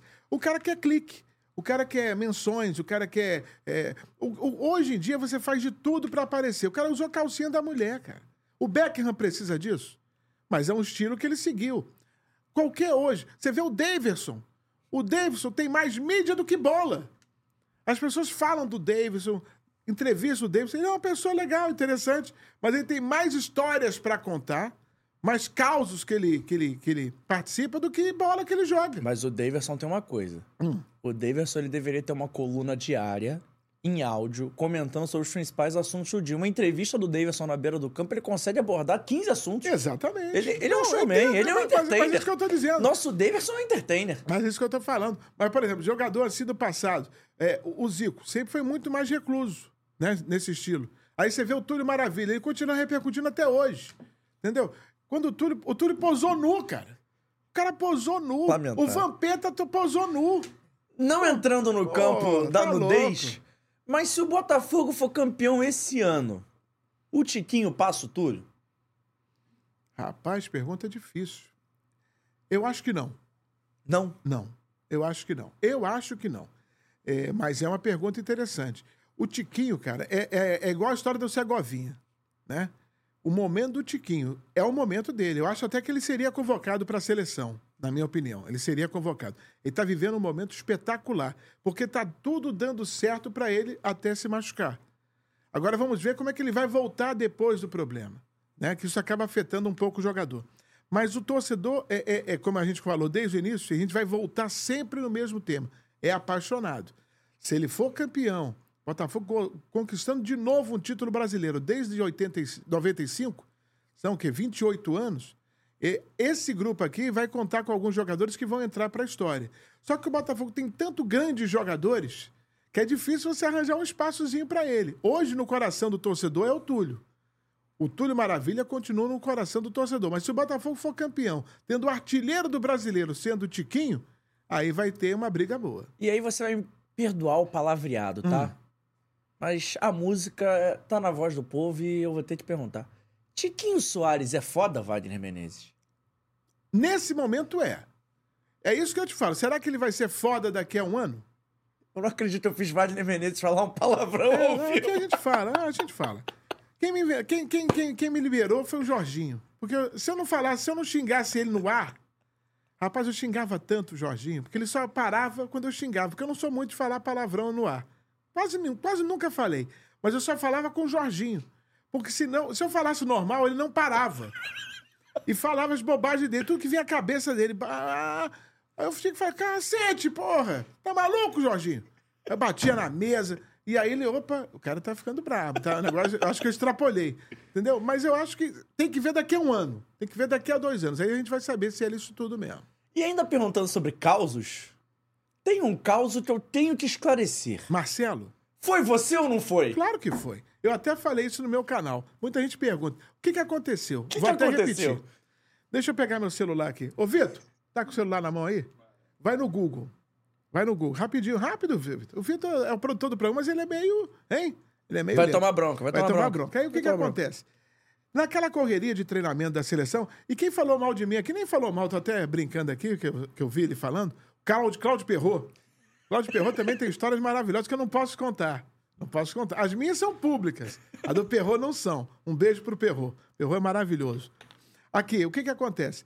Naquela correria de treinamento, treinamento de manhã, treinamento à tarde, janela da seleção, antes do almoço, aquela correria, tem que gravar jornal, tem que gravar isso, tem que gravar aquilo. Eu fui consultar o Google e o Google me informou que o aniversário do Marcelo tá aqui. Pá, pá, pá. Aniversário do Marcelo, dia 12. 12 de junho. Que era a data da estreia do Brasil na Copa do Mundo. E aquela pergunta eu fiz em cima. Pô, vai fazer a estreia o Brasil no dia do seu aniversário. E ele ficou espantado. Não, é meu aniversário? É, pô, dia 12. Não, não, é dia 12, cara, dia 12 de junho. Não, não é dia 12. E aí começou aquela brincadeira, aquela coisa toda, e não era 12 de junho. Né? O Google errou. E aí naquela correria, e por causa dessa repercussão mundial que foi, o Google depois admitiu o erro, mas foi um erro de quem fez. E eu, naquela correria, peguei, porque eu achei interessante. Porra, o Marcelo era o entrevistado. Brasil vai estrear dia 12. Dia 12 de junho era aniversário do Marcelo. Falei, foi a pergunta, que virou esse meme. Imagina se é hoje. Isso foi naquela época. E nego ainda pergunta, você imagina se é agora em 2023? Mas já aconteceu outro caos desse, assim, de entrevista, de bate-papo, sei lá, uma gáfia. Que são quantos. Eu não vou nem me arriscar a fazer de cabeça. São quantos anos de carreira, vai? 38 anos. 38 anos de carreira, ninguém acerta todo dia. Não, mas esse foi muito interessante, né? Que do, do Marcelo. E teve um outro. é, o- a zaga do Botafogo era Wilson Gotardo. Depois eu, eu- eu- me falha a memória quem era o outro jogador. Mauro Galvão? Não, não era Mauro Galvão, era Gotardo e mais um. E aí, eu, eu, saída de campo, chovia muito e naquela época eu usava óculos. Hoje eu não uso mais. Eu usava óculos, lente, lente bem, bem, bem grande, bem forte, o grau era alto. E aí o que, que acontece? Chovia demais. E aí você que usa óculos, JP, quando chove demais, você não enxerga. Precisa de um para-brisa. Não enxerga, mas não enxerga mesmo, não estou exagerando. E aí o que, que aconteceu? Eu fui. Pode até ser mesmo ter sido Mauro Galvão. Acho que era Mauro Galvão e o Gotardo, da zaga do Botafogo. Era um jogo na Vila Belmiro. E aí eu fui no jogador. Eu fui no Galvão, então. Fui no Galvão. E aí eu fiz a pergunta para ele, achando que era o Wilson Gotardo. Não estava enxergando nada. Aí ele falou: Não, mas eu não sou o Gotardo. Eu falei, mas fica tranquilo. A pergunta é a mesma. O jogador pode ser diferente, mas a pergunta é a mesma. Entendeu? Isso aconteceu. Isso aconteceu. Outra interessante, ah, o Carlos Germano, goleiro do Vasco. Vasco e Bangu. O refletor do, do Bangu, de Moça Bonita, é mais forte do que essa luz que está aqui no estúdio. Se você olhar fixamente para essa, pra essa iluminação, você vai ficar com uma perda de, de sensibilidade. E aí, porra, houve um cruzamento da direita, o Carlos Germano olhou para cima e falhou. Gol do Bangu. Aí eu falei assim, porra, Germano, que coisa, hein? O holofote te, te atrapalhou. Não, Wagner, eu, eu franguei mesmo. coisas que acontecem, né? São coisas que acontecem pra galera que tá em casa entender um pouco. Ó, tem uma pessoa, que eu não vou citar o nome, mas que me manda uma mensagem no WhatsApp falando assim: aí, Wagner tá pegando o pé do Vitor, né? KKKKKK. Pergunta pra ele como era o ritmo da produção do giro. Loucura total, não era, não? Loucura total, porque o giro era. come- é, A gente come... O programa ia ao ar de 10 à meia-noite, vai ao ar até hoje, nesse horário. O giro é o, é o programa de rádio mais ouvido do Brasil, no horário, de 10 à meia-noite. A gente conseguiu colocar o giro nessa condição. O programa mais ouvido do país naquele horário. E aí a gente começava a pensar o giro desde 8 da manhã. 8 da manhã eu já estava pensando no giro, porque eu cobria clube e fazia a apresentação do Vasco, fazia a cobertura do Vasco e apresentava o programa à noite. E tinha uma grande equipe de produção, começando com o Eugênio lá atrás, que depois se soltou, né, virou coordenador e depois virou comentarista, que vai até em cima do que a gente estava comentando com o Beto. Ele teve paciência está brilhando agora nos canais Disney, né? Começou como coordenador, assistente de produção, na verdade. Aí virou coordenador, começou a ser comentarista e aí foi, foi largando aí a, a- a função de coordenação. Mas na época ele produzia o giro esportivo, então era uma correria, porque era tudo ao vivo, não tinha nada gravado. E as entrevistas também eram ao vivo. Então, antigamente, você tinha que ligar para casa do treinador, do jogador, além de ter todo aquele material. Então, você imagina fazer um programa ao vivo e tendo os entrevistados ligando para casa deles. Porque não existia celular, às vezes, né, o celular ah, ah, ah, era difícil você conseguir ter um bom sinal, você tinha que ligar para a residência, esperar o cara chegar. Às vezes o repórter estava viajando, tinha que entrar com o jogador ao vivo, entrava do quarto de hotel, meus amigos.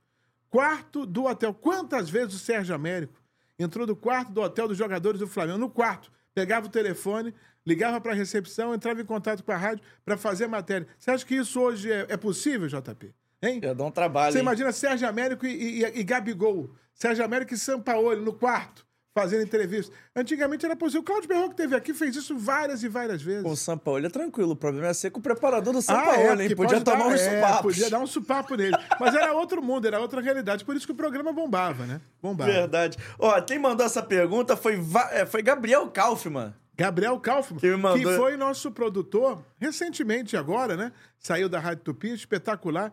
Esse rapaz é um brilhante ator também. Ele Já deve veio seguir. aqui? Já veio? Já, da casa. Pô, espetacular. Olha, tem futuro não só como jornalista esportivo, geral também, e como ator, até porque ele é bonito. Eu ia falar isso. É, Além de é tudo, o boa cara ainda é pinta. bonito. É, ele é boa pinta, inteligente, muito gente boa. E ele sofria, porque comigo era o seguinte: a todo instante uma nova informação. Na época ele estava no jornalismo, não só ele, Lucas Araújo, Matheus Mesquita, né? Essa turma nova da rádio, né? E aí tem que ter notícia, porque eu girava muito. Era muita informação, não dá para ficar perdendo tempo. Então, é uma notícia atrás da outra. E aí os caras conseguiam produzir muito material que era para dar informação, né, JP? É isso. Wagner, vamos para as nossas perguntas gerais aqui, mas antes Ah. das nossas perguntas gerais, vou ler aqui a mensagem vencedora. Teve uma galera que mandou no nosso Instagram também, mas eu posso premiar o romantismo, Wagner Menezes? Claro, Você me autoriza a premiar o romantismo? claro. Antônio Roberto Silva foi sincerão O que, que ele falou? e me, o quê? ele me ganhou nessa. Ganhou o Vitor também, nossos convidados, todos escolheram Antônio Roberto Silva. Ele falou assim: "Mere-" a frase é simples. Ele diz que ele merece ganhar esse banho de ofurô, esse tudo isso que o mini spa day pode oferecer, porque ele vai dar de presente pra esposa. Pra Pode fazer uma também? média. Pode, claro. Então, já que ele, ele só ganha. Por que, que ele merece ganhar? Ele vai dar de presente. Me convenceu. É um, é um bom argumento. É um bom argumento. Isso aí, rapaz, é de praxe. Agora a gente fica brincando. é, é, quando a gente fala em, em presentear a esposa ou presentear o marido, você não tem que fazer isso naquelas da- da- datas emblemáticas. É isso. Né? Tem muita gente que fala, ah, no dia dos namorados, vou dar aquele presente, vou chamar a esposa para jantar e tudo mais. Por que, que você não faz isso sempre quando der? Às vezes você não está bem de grana, isso aí faz parte. Mas você não precisa gastar dinheiro para sair com a sua família. Você pode fazer um passeio, um lazer gratuito. Você pode ir à praia, você pode perder dois, três, quatro horas para ficar com a tua família. Né? Você não precisa sair, esbaldar, gastar uma fortuna, fazer aquilo tudo. Ah, porque eu não tenho dinheiro para sair. Você pode fazer muita coisa junto com a sua família, com a sua esposa. Então faça isso. Não é fazer média, é obrigação. Não, mas é fazer média porque ele comentou, ele elogiou muito. Ele falou assim: Hum. mereço ganhar porque vou dar para minha linda esposa maravilhosa, Larissa. Ou seja, deu três Pô, adjetivos. o cara, exatamente, tá Ou tentando então, fazer uma média. Ele fez uma grande lambança, bicho.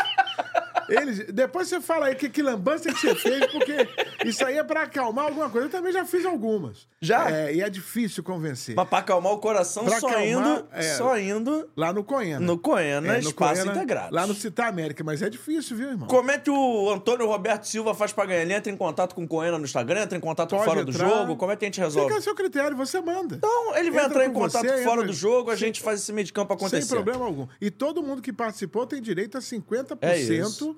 De desconto em qualquer procedimento. Só chamar lá no Instagram, arroba Coena Spa, Coena com K. Tá aí no comentário fixado. Entre em contato com a galera do Coena pra você levar 50% de desconto só por assistir o programa. Que é moral melhor que essa? É muito equilíbrio, hein? É muito equilíbrio. É muito equilíbrio. Wagner Menezes, estádio... O pior estádio que você já trabalhou? Me conta. Pior estádio? É, já, já chego com o pé no peito. Eu não tenho papas na língua. Rapaz, difícil isso. Mas é pior estádio de que forma? Você menos gostou de trabalhar? Você falou assim, caraca, que lugar horrível. Não quero mais voltar lá. Estádio ruim. Não, ó, não, não é que é ruim, não é que é ruim. Mas, por exemplo, pra, pra gente que. Eu abri as jornadas da rádio, né? Todas as jornadas da Rádio Tupi eu abri durante quase 30 anos. Você não enxerga na Arena Fonte Nova. Era muito longe. Como hoje também no Maracanã, você não enxerga. A cabine hoje das rádios e televisão fica muito alto. Para quem conhece o Maracanã antigo, é como se fosse o sexto andar. Então você vê jogador de futebol desse tamaninho, pequenininho. Dá pra ver nada. Não dá para ver rigorosamente nada. Então, o ruim de trabalhar significa o quê? Ruim de se enxergar. Por exemplo, Maracanã era assim, é assim hoje.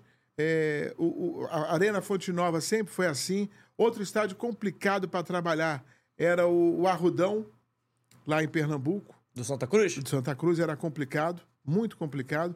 O, o campo do esporte, quando chovia, a água batia no joelho. Então são situações do dia a dia que o torcedor não tem muita noção do que acontece. Mas né? qual é o estádio mais hostil pra se trabalhar como imprensa? hostil, não é que seja hostil, é que a rivalidade no Sul é muito grande. No Sul é muito grande. Então, uma vez, eu não sei se foi o Cláudio Perrot ou o Sérgio Américo, não sei, não lembro qual foi o repórter. A blusa da Rádio Tupi era vermelha. Vermelha. E ele foi fazer um jogo no Grêmio. E aí, cara, ele foi muito hostilizado. O repórter foi muito hostilizado por causa da camisa vermelha. E não tinha levado uma outra camisa. E parece que teve que trocar a camisa com algum outro jornalista para botar por cima e não era do mesmo tamanho porque era grande, entendeu? Então, é- essa rivalidade, que é uma grande bobagem, uma grande besteira, acabava atrapalhando um pouco. Você não poderia nunca, e não pode até hoje, entrar com uma camisa vermelha no Grêmio. Tanto é que a cor da Coca-Cola lá é preta e azul. Você vê. Wagner, e o estádio que você mais gostou de conhecer a trabalho? Rapaz, estádio mais interessante. Não, cara, qual- qualquer um. Porque, na verdade, eu tive o prazer de conhecer 58 países, né? Graças ao rádio esportivo. né? Eu entrei nessa. Não sei se você vai me perguntar, mas já vou antecipar. Eu não queria trabalhar em rádio. Eu queria conhecer o mundo. Então, é, é, com 13 anos, eu fiz uma pesquisa na Biblioteca Nacional, aqui no Rio de Janeiro, de que forma eu posso virar piloto de avião piloto de avião comercial. Aí eu descobri que eu ia demorar mais ou menos uns 30 anos para fazer o, a- a- o- o- conhecer o mundo inteiro. Porque primeiro você tinha que fazer voo nacional, primeiro ponte aérea, depois voo nacional, depois voo na América do Sul, depois voo na Europa e depois para fazer Ásia e África. Tem um, né, tipo um degrauzinho. Eu falei, caramba, 30 anos, eu tenho 13. Eu vou ter 43 anos para conhecer o mundo, estou muito velho. E aí eu falei assim, cara, vou entrar em rádio. E aí é, é, eu mandei uma mensagem, é, liguei, mandei uma carta, na verdade, não existia mensagem. Mandei uma carta para o Carlos Ramiro, que era um descobridor de talentos, ele tinha um programa na Rádio Bandeirantes, aos domingos. Deu muita oportunidade. E ele aceitou o meu pedido e me colocou no rádio.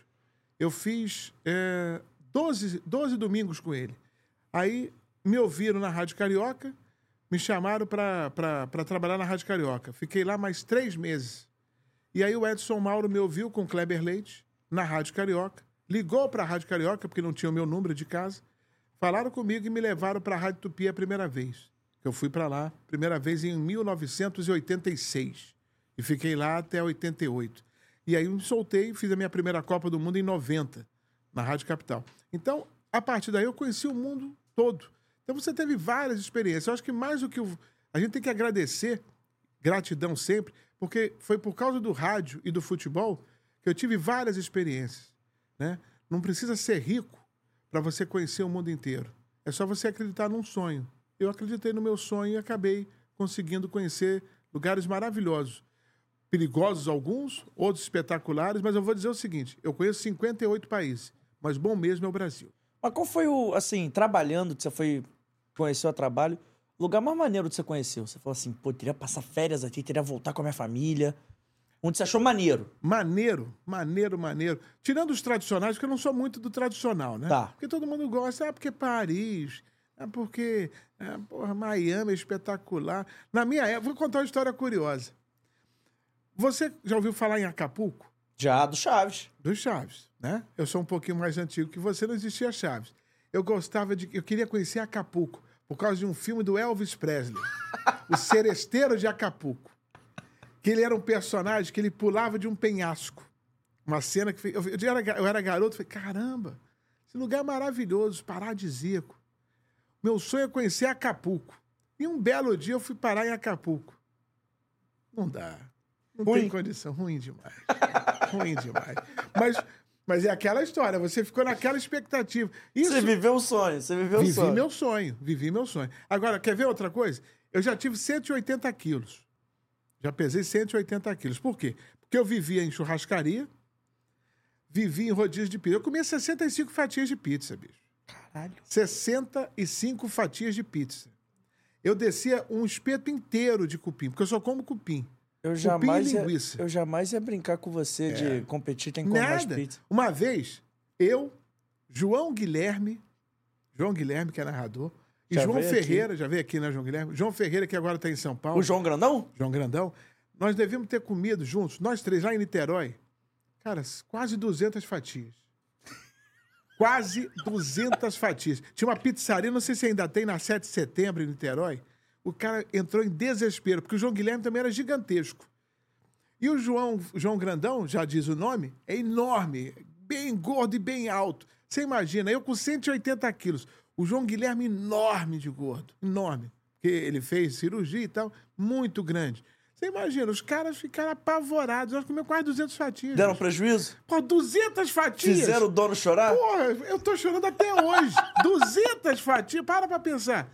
200 fatias dá quase 70 pra cada um. Eu sei que eu parei na 65. E eu falo com o coração. Minha mulher fica louca, deve estar doida se ela estiver assistindo. Pô, você não pode falar, isso é mau exemplo. Pá. Mas eu comia 65. Hoje eu não consigo comer quatro. Entendeu? Eu me reeduquei alimentar. Mas era muito bom. Muito. Pô, comer seis cheeseburger. Imagina. Nossa Senhora. Primeira vez que eu comi um sanduíche na vida foi na Copa do Mundo da Itália. Porque a, a McDonald's nunca tinha entrado na Europa. Abriu seu primeiro restaurante na Copa, porque ela era patrocinadora FIFA, e abriu um McDonald's. E aí eu comi um cheddar McMelt. Fiquei maravilhado. Sua vida mudou ali. Minha vida mudou porque eu não conhecia. Não conhecia. Aí eu comia quatro cheddar McMelt. Pô, você não tem ideia. Você não tem ideia. A vida já teve hábitos mais simples, né, Pô, Padre? ó, eu, quando tirava 10 na prova, quando eu estudava no Pedro II, eu tinha um pacto com meu pai. Ó, a cada nota 10 eu quero comer um misto quente no restaurante do Santos Dumont para ver avião subindo. Eu só tirava 10, você imagina quantos, quantos misto quente eu, eu comia por semana. Pelo menos isso. Ô, Wagner, o melhor jogador que você viu jogar em loco? Rapaz, é difícil, porque eu vi Romário, eu vi Ronaldo, eu vi Ronaldinho Gaúcho. Cara, os três são gênios. Os três são gênios. É, categoria. Vamos botar bola no pé. Vamos escolher três aqui. Três. Vamos, dos três, quem você escolhe? Ronaldinho Gaúcho. Pela habilidade, habilidade, Ronaldinho Gaúcho é um monstro. É muito acima da média. Mas é muito acima da média que Messi, Neymar, Cristiano Ronaldo. É muito, era muito acima da média. Muito. Agora, ah, o, o- o- Romário, gênio. Nesse espaço que está aqui a mesa, quantos metros quadrados deve ter essa mesa aqui? Sei lá, 3 metros quadrados, nem isso. Ele brincava. Com um toque na bola, ele fazia um gol. Gênio. Gênio. O Ronaldo tinha uma força física espetacular. E você não pode nunca desprezar um cara que já foi o maior artilheiro de todas as Copas. Hoje não é mais, por cons- né, consequência do número de jogos, mas é um espetáculo. Então, são três jogadores fora de série. Só que a gente não valoriza. E aí você fica. Não tem que também desvalorizar os outros. Mas as pessoas enaltecem muito o Cristiano Ronaldo, enaltecem demais o Messi, mas tem que enaltecer sim o Romário, tem que enaltecer sim o Edmundo, o Ronaldinho Gaúcho. Né? São monstros do futebol, monstros, mas acima, muito acima. E se a gente voltar no passado, você- por que, que você não coloca o Zico nesse padrão? Por que, que você não colocou o Roberto Dinamite? São jogadores fantásticos. Fantásticos. E aí são situações que você eh, vê por que, que essa maldita população não tem memória. Entendeu? Você eh, valoriza o de fora e não valoriza o de dentro. Entendeu? Entendi. Vamos conhecer um, po- vamos conhecer um pouquinho mais do Wagner, pessoa física, agora? Vamos não quer deixar, mais jurídica, não? é, vamos deixar o CNPJ de lado e vamos pro CPF. Comida favorita? Comida favorita? Tem duas. O quê? É, a lasanha da minha esposa e panqueca. Eu amo panqueca. Quando eu podia comer, eu comia 25 fatias. Eu botava uma panqueca em cima da outra. Não ri não, bicho, é verdade. 25 fatias de panqueca montadas, uma em cima da outra, não existia micro-ondas. Aí eu botava aquilo numa travessa, pedi para minha mãe botar no forno, aí eu botava uma fatia, carne moída e molho. Outra fatia, carne moída, molho e queijo. Outra fatia, carne moída, molho, queijo e presunto. E aí foi fazendo até ficar assim. 25 panquecas.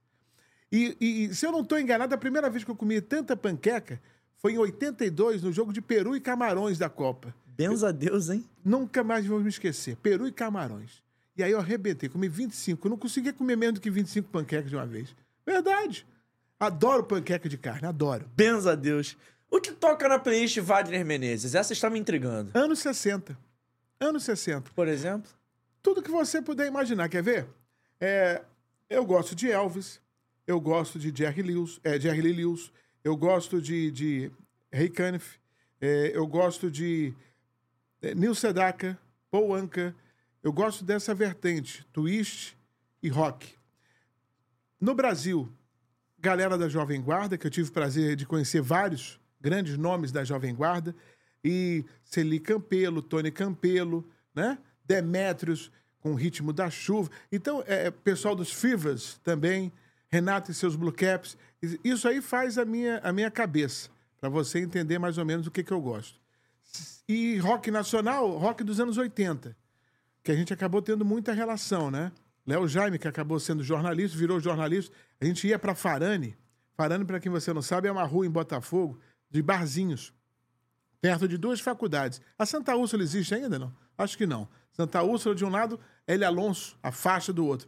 Então a galera saía, né? Aí o Léo Jaime estava na época com Gatinha Manhosa, que ele tinha regravado a música do Erasmo, e começando a entrar na faculdade, que ele quis virar jornalista, e é um bom jornalista também, e a gente ficava. Eu participava de muito karaokê.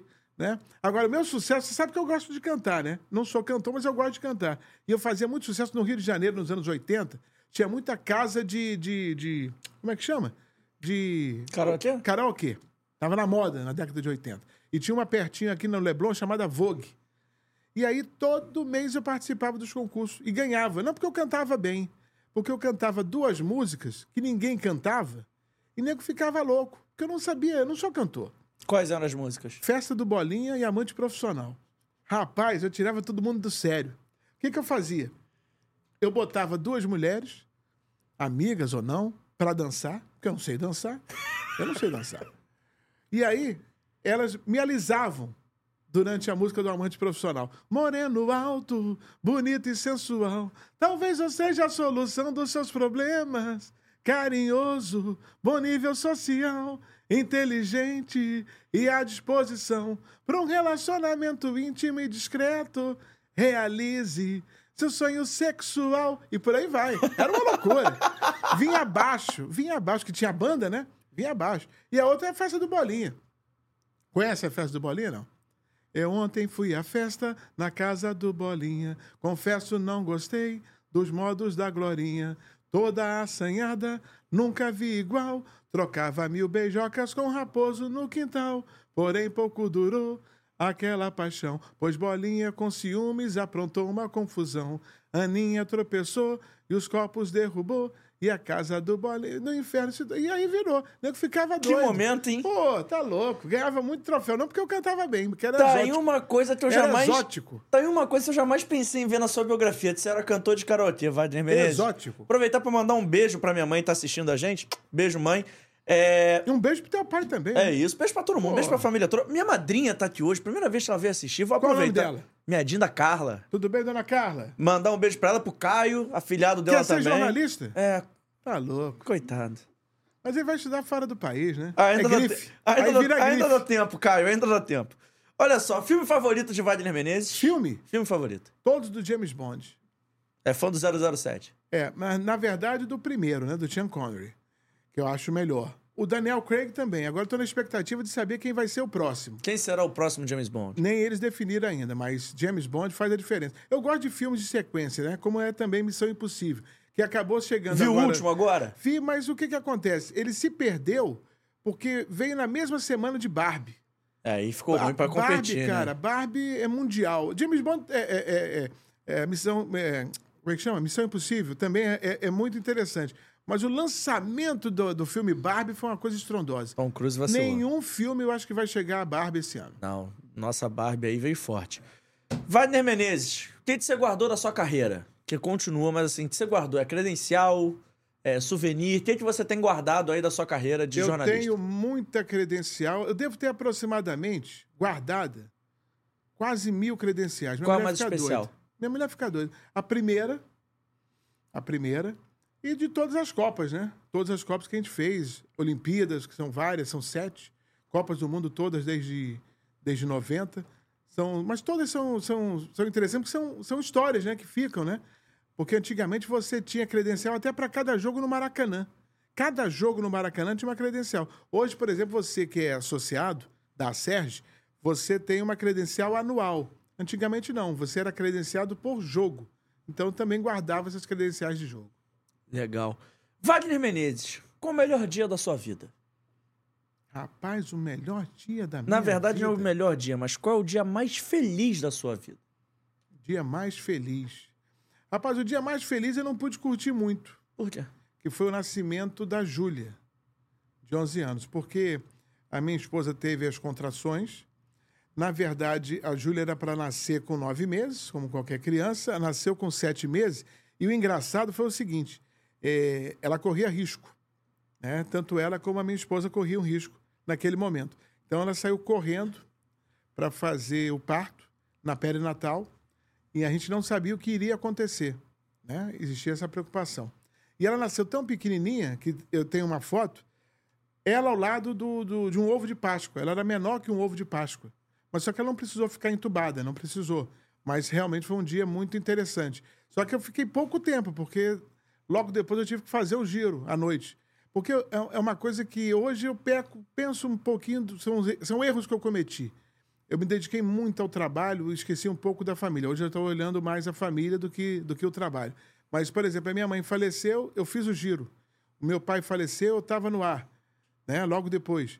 Porque eu achava que os ouvintes iam entender. Então, essa cumplicidade de ouvinte com um cara que apresenta o programa, eu colocava sempre em primeiro lugar. Então, minha filha nasceu às 7h15, né? numa segunda-feira, 10 da noite eu estava abrindo o giro. Só para você mais ou menos entender como é que era a minha vida, meu ritmo, né? É, verdade. Era corrido mesmo. 7h15 para 10, você já nasceu. Tirei foto e tal. 8 e meia você já tava saindo. senão eu foi? perca, perdi Ainda mais você que é chato com o Uma horário. vez, cara, uma vez, falando em perder horário, eu apresentava o Bate-Bola Nacional, na Rádio Nacional. A Rádio Nacional ficava na Praça Mauá 7. A Praça Mauá 7, aqui no Rio de Janeiro, para quem não sabe, foi o primeiro arranha-céu do Brasil e do continente sul-americano. Era o prédio mais alto no continente da América do Sul. E a Rádio Nacional era no 23º andar. Aí o que, que eu fiz? JP, presta atenção, para de mexer aí no celular, JP. Tô apurando pra ver se a gente tem informações. Tem, aqui. 23 andar. Aí o que, que- tinha um, um restaurante embaixo chamado Flórida. Flórida, era bar. Ele era Flórida ou não era? Era. Era bar e boate. Tinha boate que tinha um anão que, que namorava uma cobra. Um negócio de louco lá. Tinha. tinha. As meninas trabalhavam e tinha uma, uma cena que era um anão, uma cobra, as meninas dançavam, um negócio de louco. O dono era o Alfeu Pena, grande vascaíno, Uma foi coisa- conselheiro do Vasco. Uma coisa meio apocalíptica esse É, anão aí. Mas pra você ver, o anão faz um sucesso danado, esse anão. Anão. Depois vamos falar do, do, do Adriano. Ah, porque o Adriano fez festa com anão, né? Jumento. Não sei. Negócio de anão já é antigo. É antigo. Aí o Alfeu Pena botou um anão, umas meninas dançando e uma cobra. Uma cobra gigante, enorme. E aí, moral da história. Eu fui lá tomar café. Fui tomar café. Eu e outras pessoas. Falei, caramba, ó. Era, sem brincadeira, devia dar 50, 50 passos do Flórida para a portaria da Rádio Nacional. Vou ficar aqui até 9h55, pego o elevador, chego e apresento o programa. JP, todos os elevadores quebrados. Meu Deus. Eu entrei em desespero. Eu subi 23 anos. Hoje eu não subo. Naquela época, com 180 quilos, você imagina como é que eu cheguei para abrir o programa. Um pouco esbaforido. Não, 23 andares em 5 minutos e meio. Desespero. Mas isso aconteceu, cara. Faltou luz. Então, desde então, eu nunca dou esses sustos. Para não dar O problema. pessoal podia ter deixado você abrir o programa por telefone, hein? Outra, outra tem a ver com Marcelo Penido. Marcelo Penido, filho do Penido. Ele estava ele tava cobrindo Botafogo e eu peguei um mega hiper engarrafamento para chegar no Engenhão. Ah, eu levei da rádio até o Engenhão, de, do centro até o Engenhão, eu levei duas horas e meia. Duas horas e meia. A minha abertura era três da tarde. Eu acho que eu saí meio-dia e trinta. Falei, vou chegar. Eu não cheguei. Não cheguei. E não tinha ninguém para abrir a jornada. O que, que eu fiz? Peguei meu celular, liguei para o Marcelo. Marcelo, brilhantemente, falei, faz isso, faz aquilo, faz aquilo. E ele abriu a jornada até eu chegar. Você vê. São coisas que acontecem que o cara não tem nem noção que eh, os bastidores do rádio, né? Por celular, a gente fazendo acompanhamento, que estava uma pilha, estava nervoso, que nunca tinha feito abertura de jornada, fez espetacularmente bem. Mas para você ver o que acontece, esses, esses atropelos. E né? você ouvindo no carro, né? Ouvindo no carro e falando com ele. Faz isso, chama aquilo, parará. Né? Que eu também entrei, eu fiquei nervoso. Porque eu não consegui chegar. Quando é que eu ia imaginar que ia levar tanto tempo né, para chegar? Mas são coisas que acontecem. E pra terminar, Já? já. Pra Que ter... horas são? 3 e 11. Porra, já? Já passou rápido, o tempo voa aqui nesse programa. Eu queria, faria aqui até as quatro da tarde, se quiser. Olha só, quero saber o seguinte. Eu começo perguntando quem é o Wagner Menezes, concorda? Wagner Menezes, sim. E a última pergunta é: Hum. o que seria do Wagner Menezes se ele não fosse comunicador? Vou chamar de comunicador, porque jornalista é pouco. Se ele não fosse comunicador, o que que seria Wagner Menezes? Rapaz, essa pergunta eu nunca pensei. O que, que eu faria? É, Qual profissão que eu ia seguir? isso. Porra, eu acho que eu seria agente de viagens. Agente de viagem. Porque como a minha paixão era conhecer o mundo, eu ia ter que arranjar uma profissão que me levasse para conhecer o mundo. Porque tem muita gente de viagem que ninguém me ouça nem me critique, não. Tem negócio de cancelar, né? Pô, eu vou cancelar, vai. Tem muita gente de viagem que não conhece. Aí indica aquele hotel espetacular, porque na foto todo mundo é bonito, né? É igual uma vez. Uma vez eu saí e fui para uma, uma festa do Leonardo, cantor. JP, só tinha mulher linda. Caramba, só, só, só máquina, só espetáculo. Aí pô, veio uma mulher. Qual o nome dele? Rafik. Rafik? É. Pô, belo nome, hein, Rafik? Ah, aí virou Rafik. Rafik, só tinha mulherão. Espetáculo. Aí veio uma. Sabe aqueles óculos de abelha que tá na moda? Porra, eu falei, essa mulher não tá dando mole pra mim. Não acredito. Muito espetacular. Pô, 1,75m, 38 de manequim. E ela de biquíni, festa do Leonardo, Leandro e Leonardo, os dois, na fazenda lá em Goiânia. Você imagina, churrasco, você imagina, né? Que momento. É, aí ela meteu aquele óculos de escuro, Rafael. Falei, Pô, ganhei na Mega Sena. Pô, hoje eu vou pro abraço. Quando ela tirou o óculos, JP, você não tem ideia. Era uma tragédia.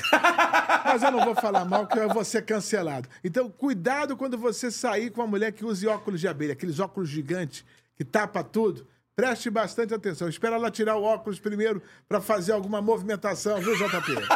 Pode deixar que essa dica eu vou anotar, Wagner Menezes.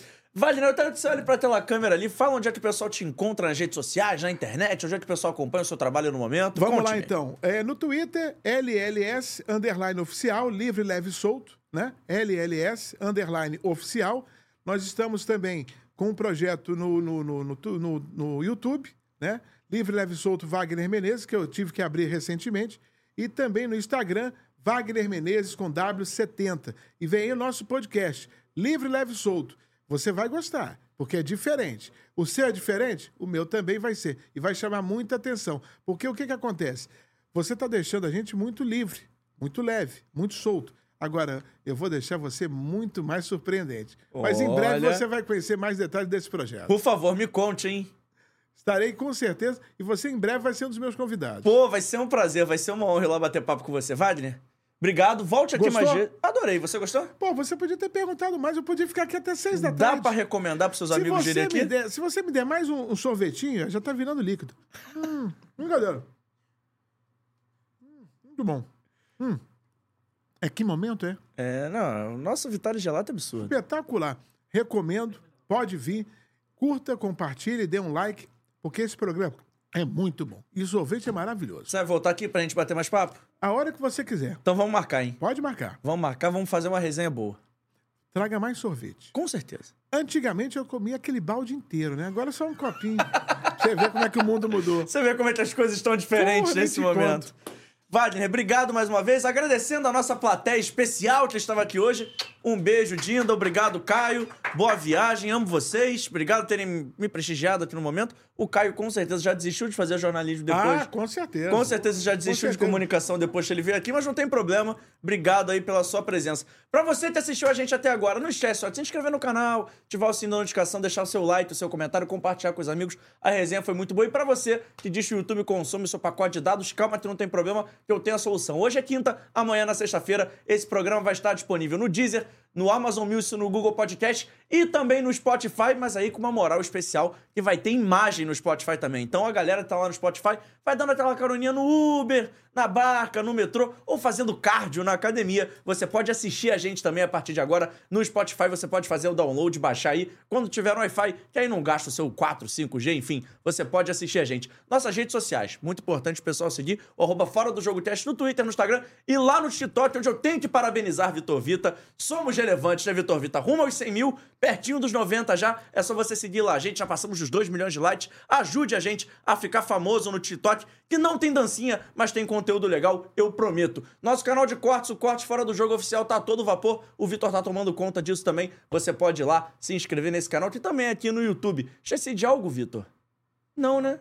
Acha que não, né? Segunda-feira, a partir de uma e meia, estamos de volta com mais um programa muito especial e eu tenho que agradecer. Claro que eu esqueci, Vitor. Eu não falei onde estamos, eu não perguntei se vai. Não perguntei se Wagner Menezes gostou do nosso estúdio. Adorei, maravilhoso. Estamos no AGR Podcast Studios, o melhor estúdio de podcast do Rio de Janeiro. Você quer fazer o seu projeto em áudio? Tem um QR Code passando aqui em cima. Só apontar o seu telefone e entrar em contato com essa equipe maravilhosa, que é a galera do AGR. E você pode até, eles podem até gostar de você. Mas o meu programa vai seguir sendo favorito porque a gente tem sorvete. e a gente compra eles com sorvete, sim. Olha, olha o sorriso ali do Rafik, olha o sorriso do Abner. Estamos de olho. Fala, calma. Calma, Vitor Vitor, já lembrei. Agora eu já, já me restabeleci aqui. Calma, sorriso. Tá tudo certo. Gostou do nosso projeto gráfico que fica passando na tela, Menezes? Espetáculo, mas gostei mais do sorvete. Ah, o sorvete é o concurso, né? O, o sorvete... vinho também ia gostar, mas você não me ofereceu. o sorvete é o concurso. Vinho de Mendoza? Pô, Ó, mas aqui na tela tem o projeto gráfico da galera Muito da Carretel Mídia. bonito. Você quer desenrolar o seu projeto, potencializar sua grande marca, assim como eles potencializam fora do jogo, tem um QR Code passando em algum lugar da tela. E por falar no fora do jogo,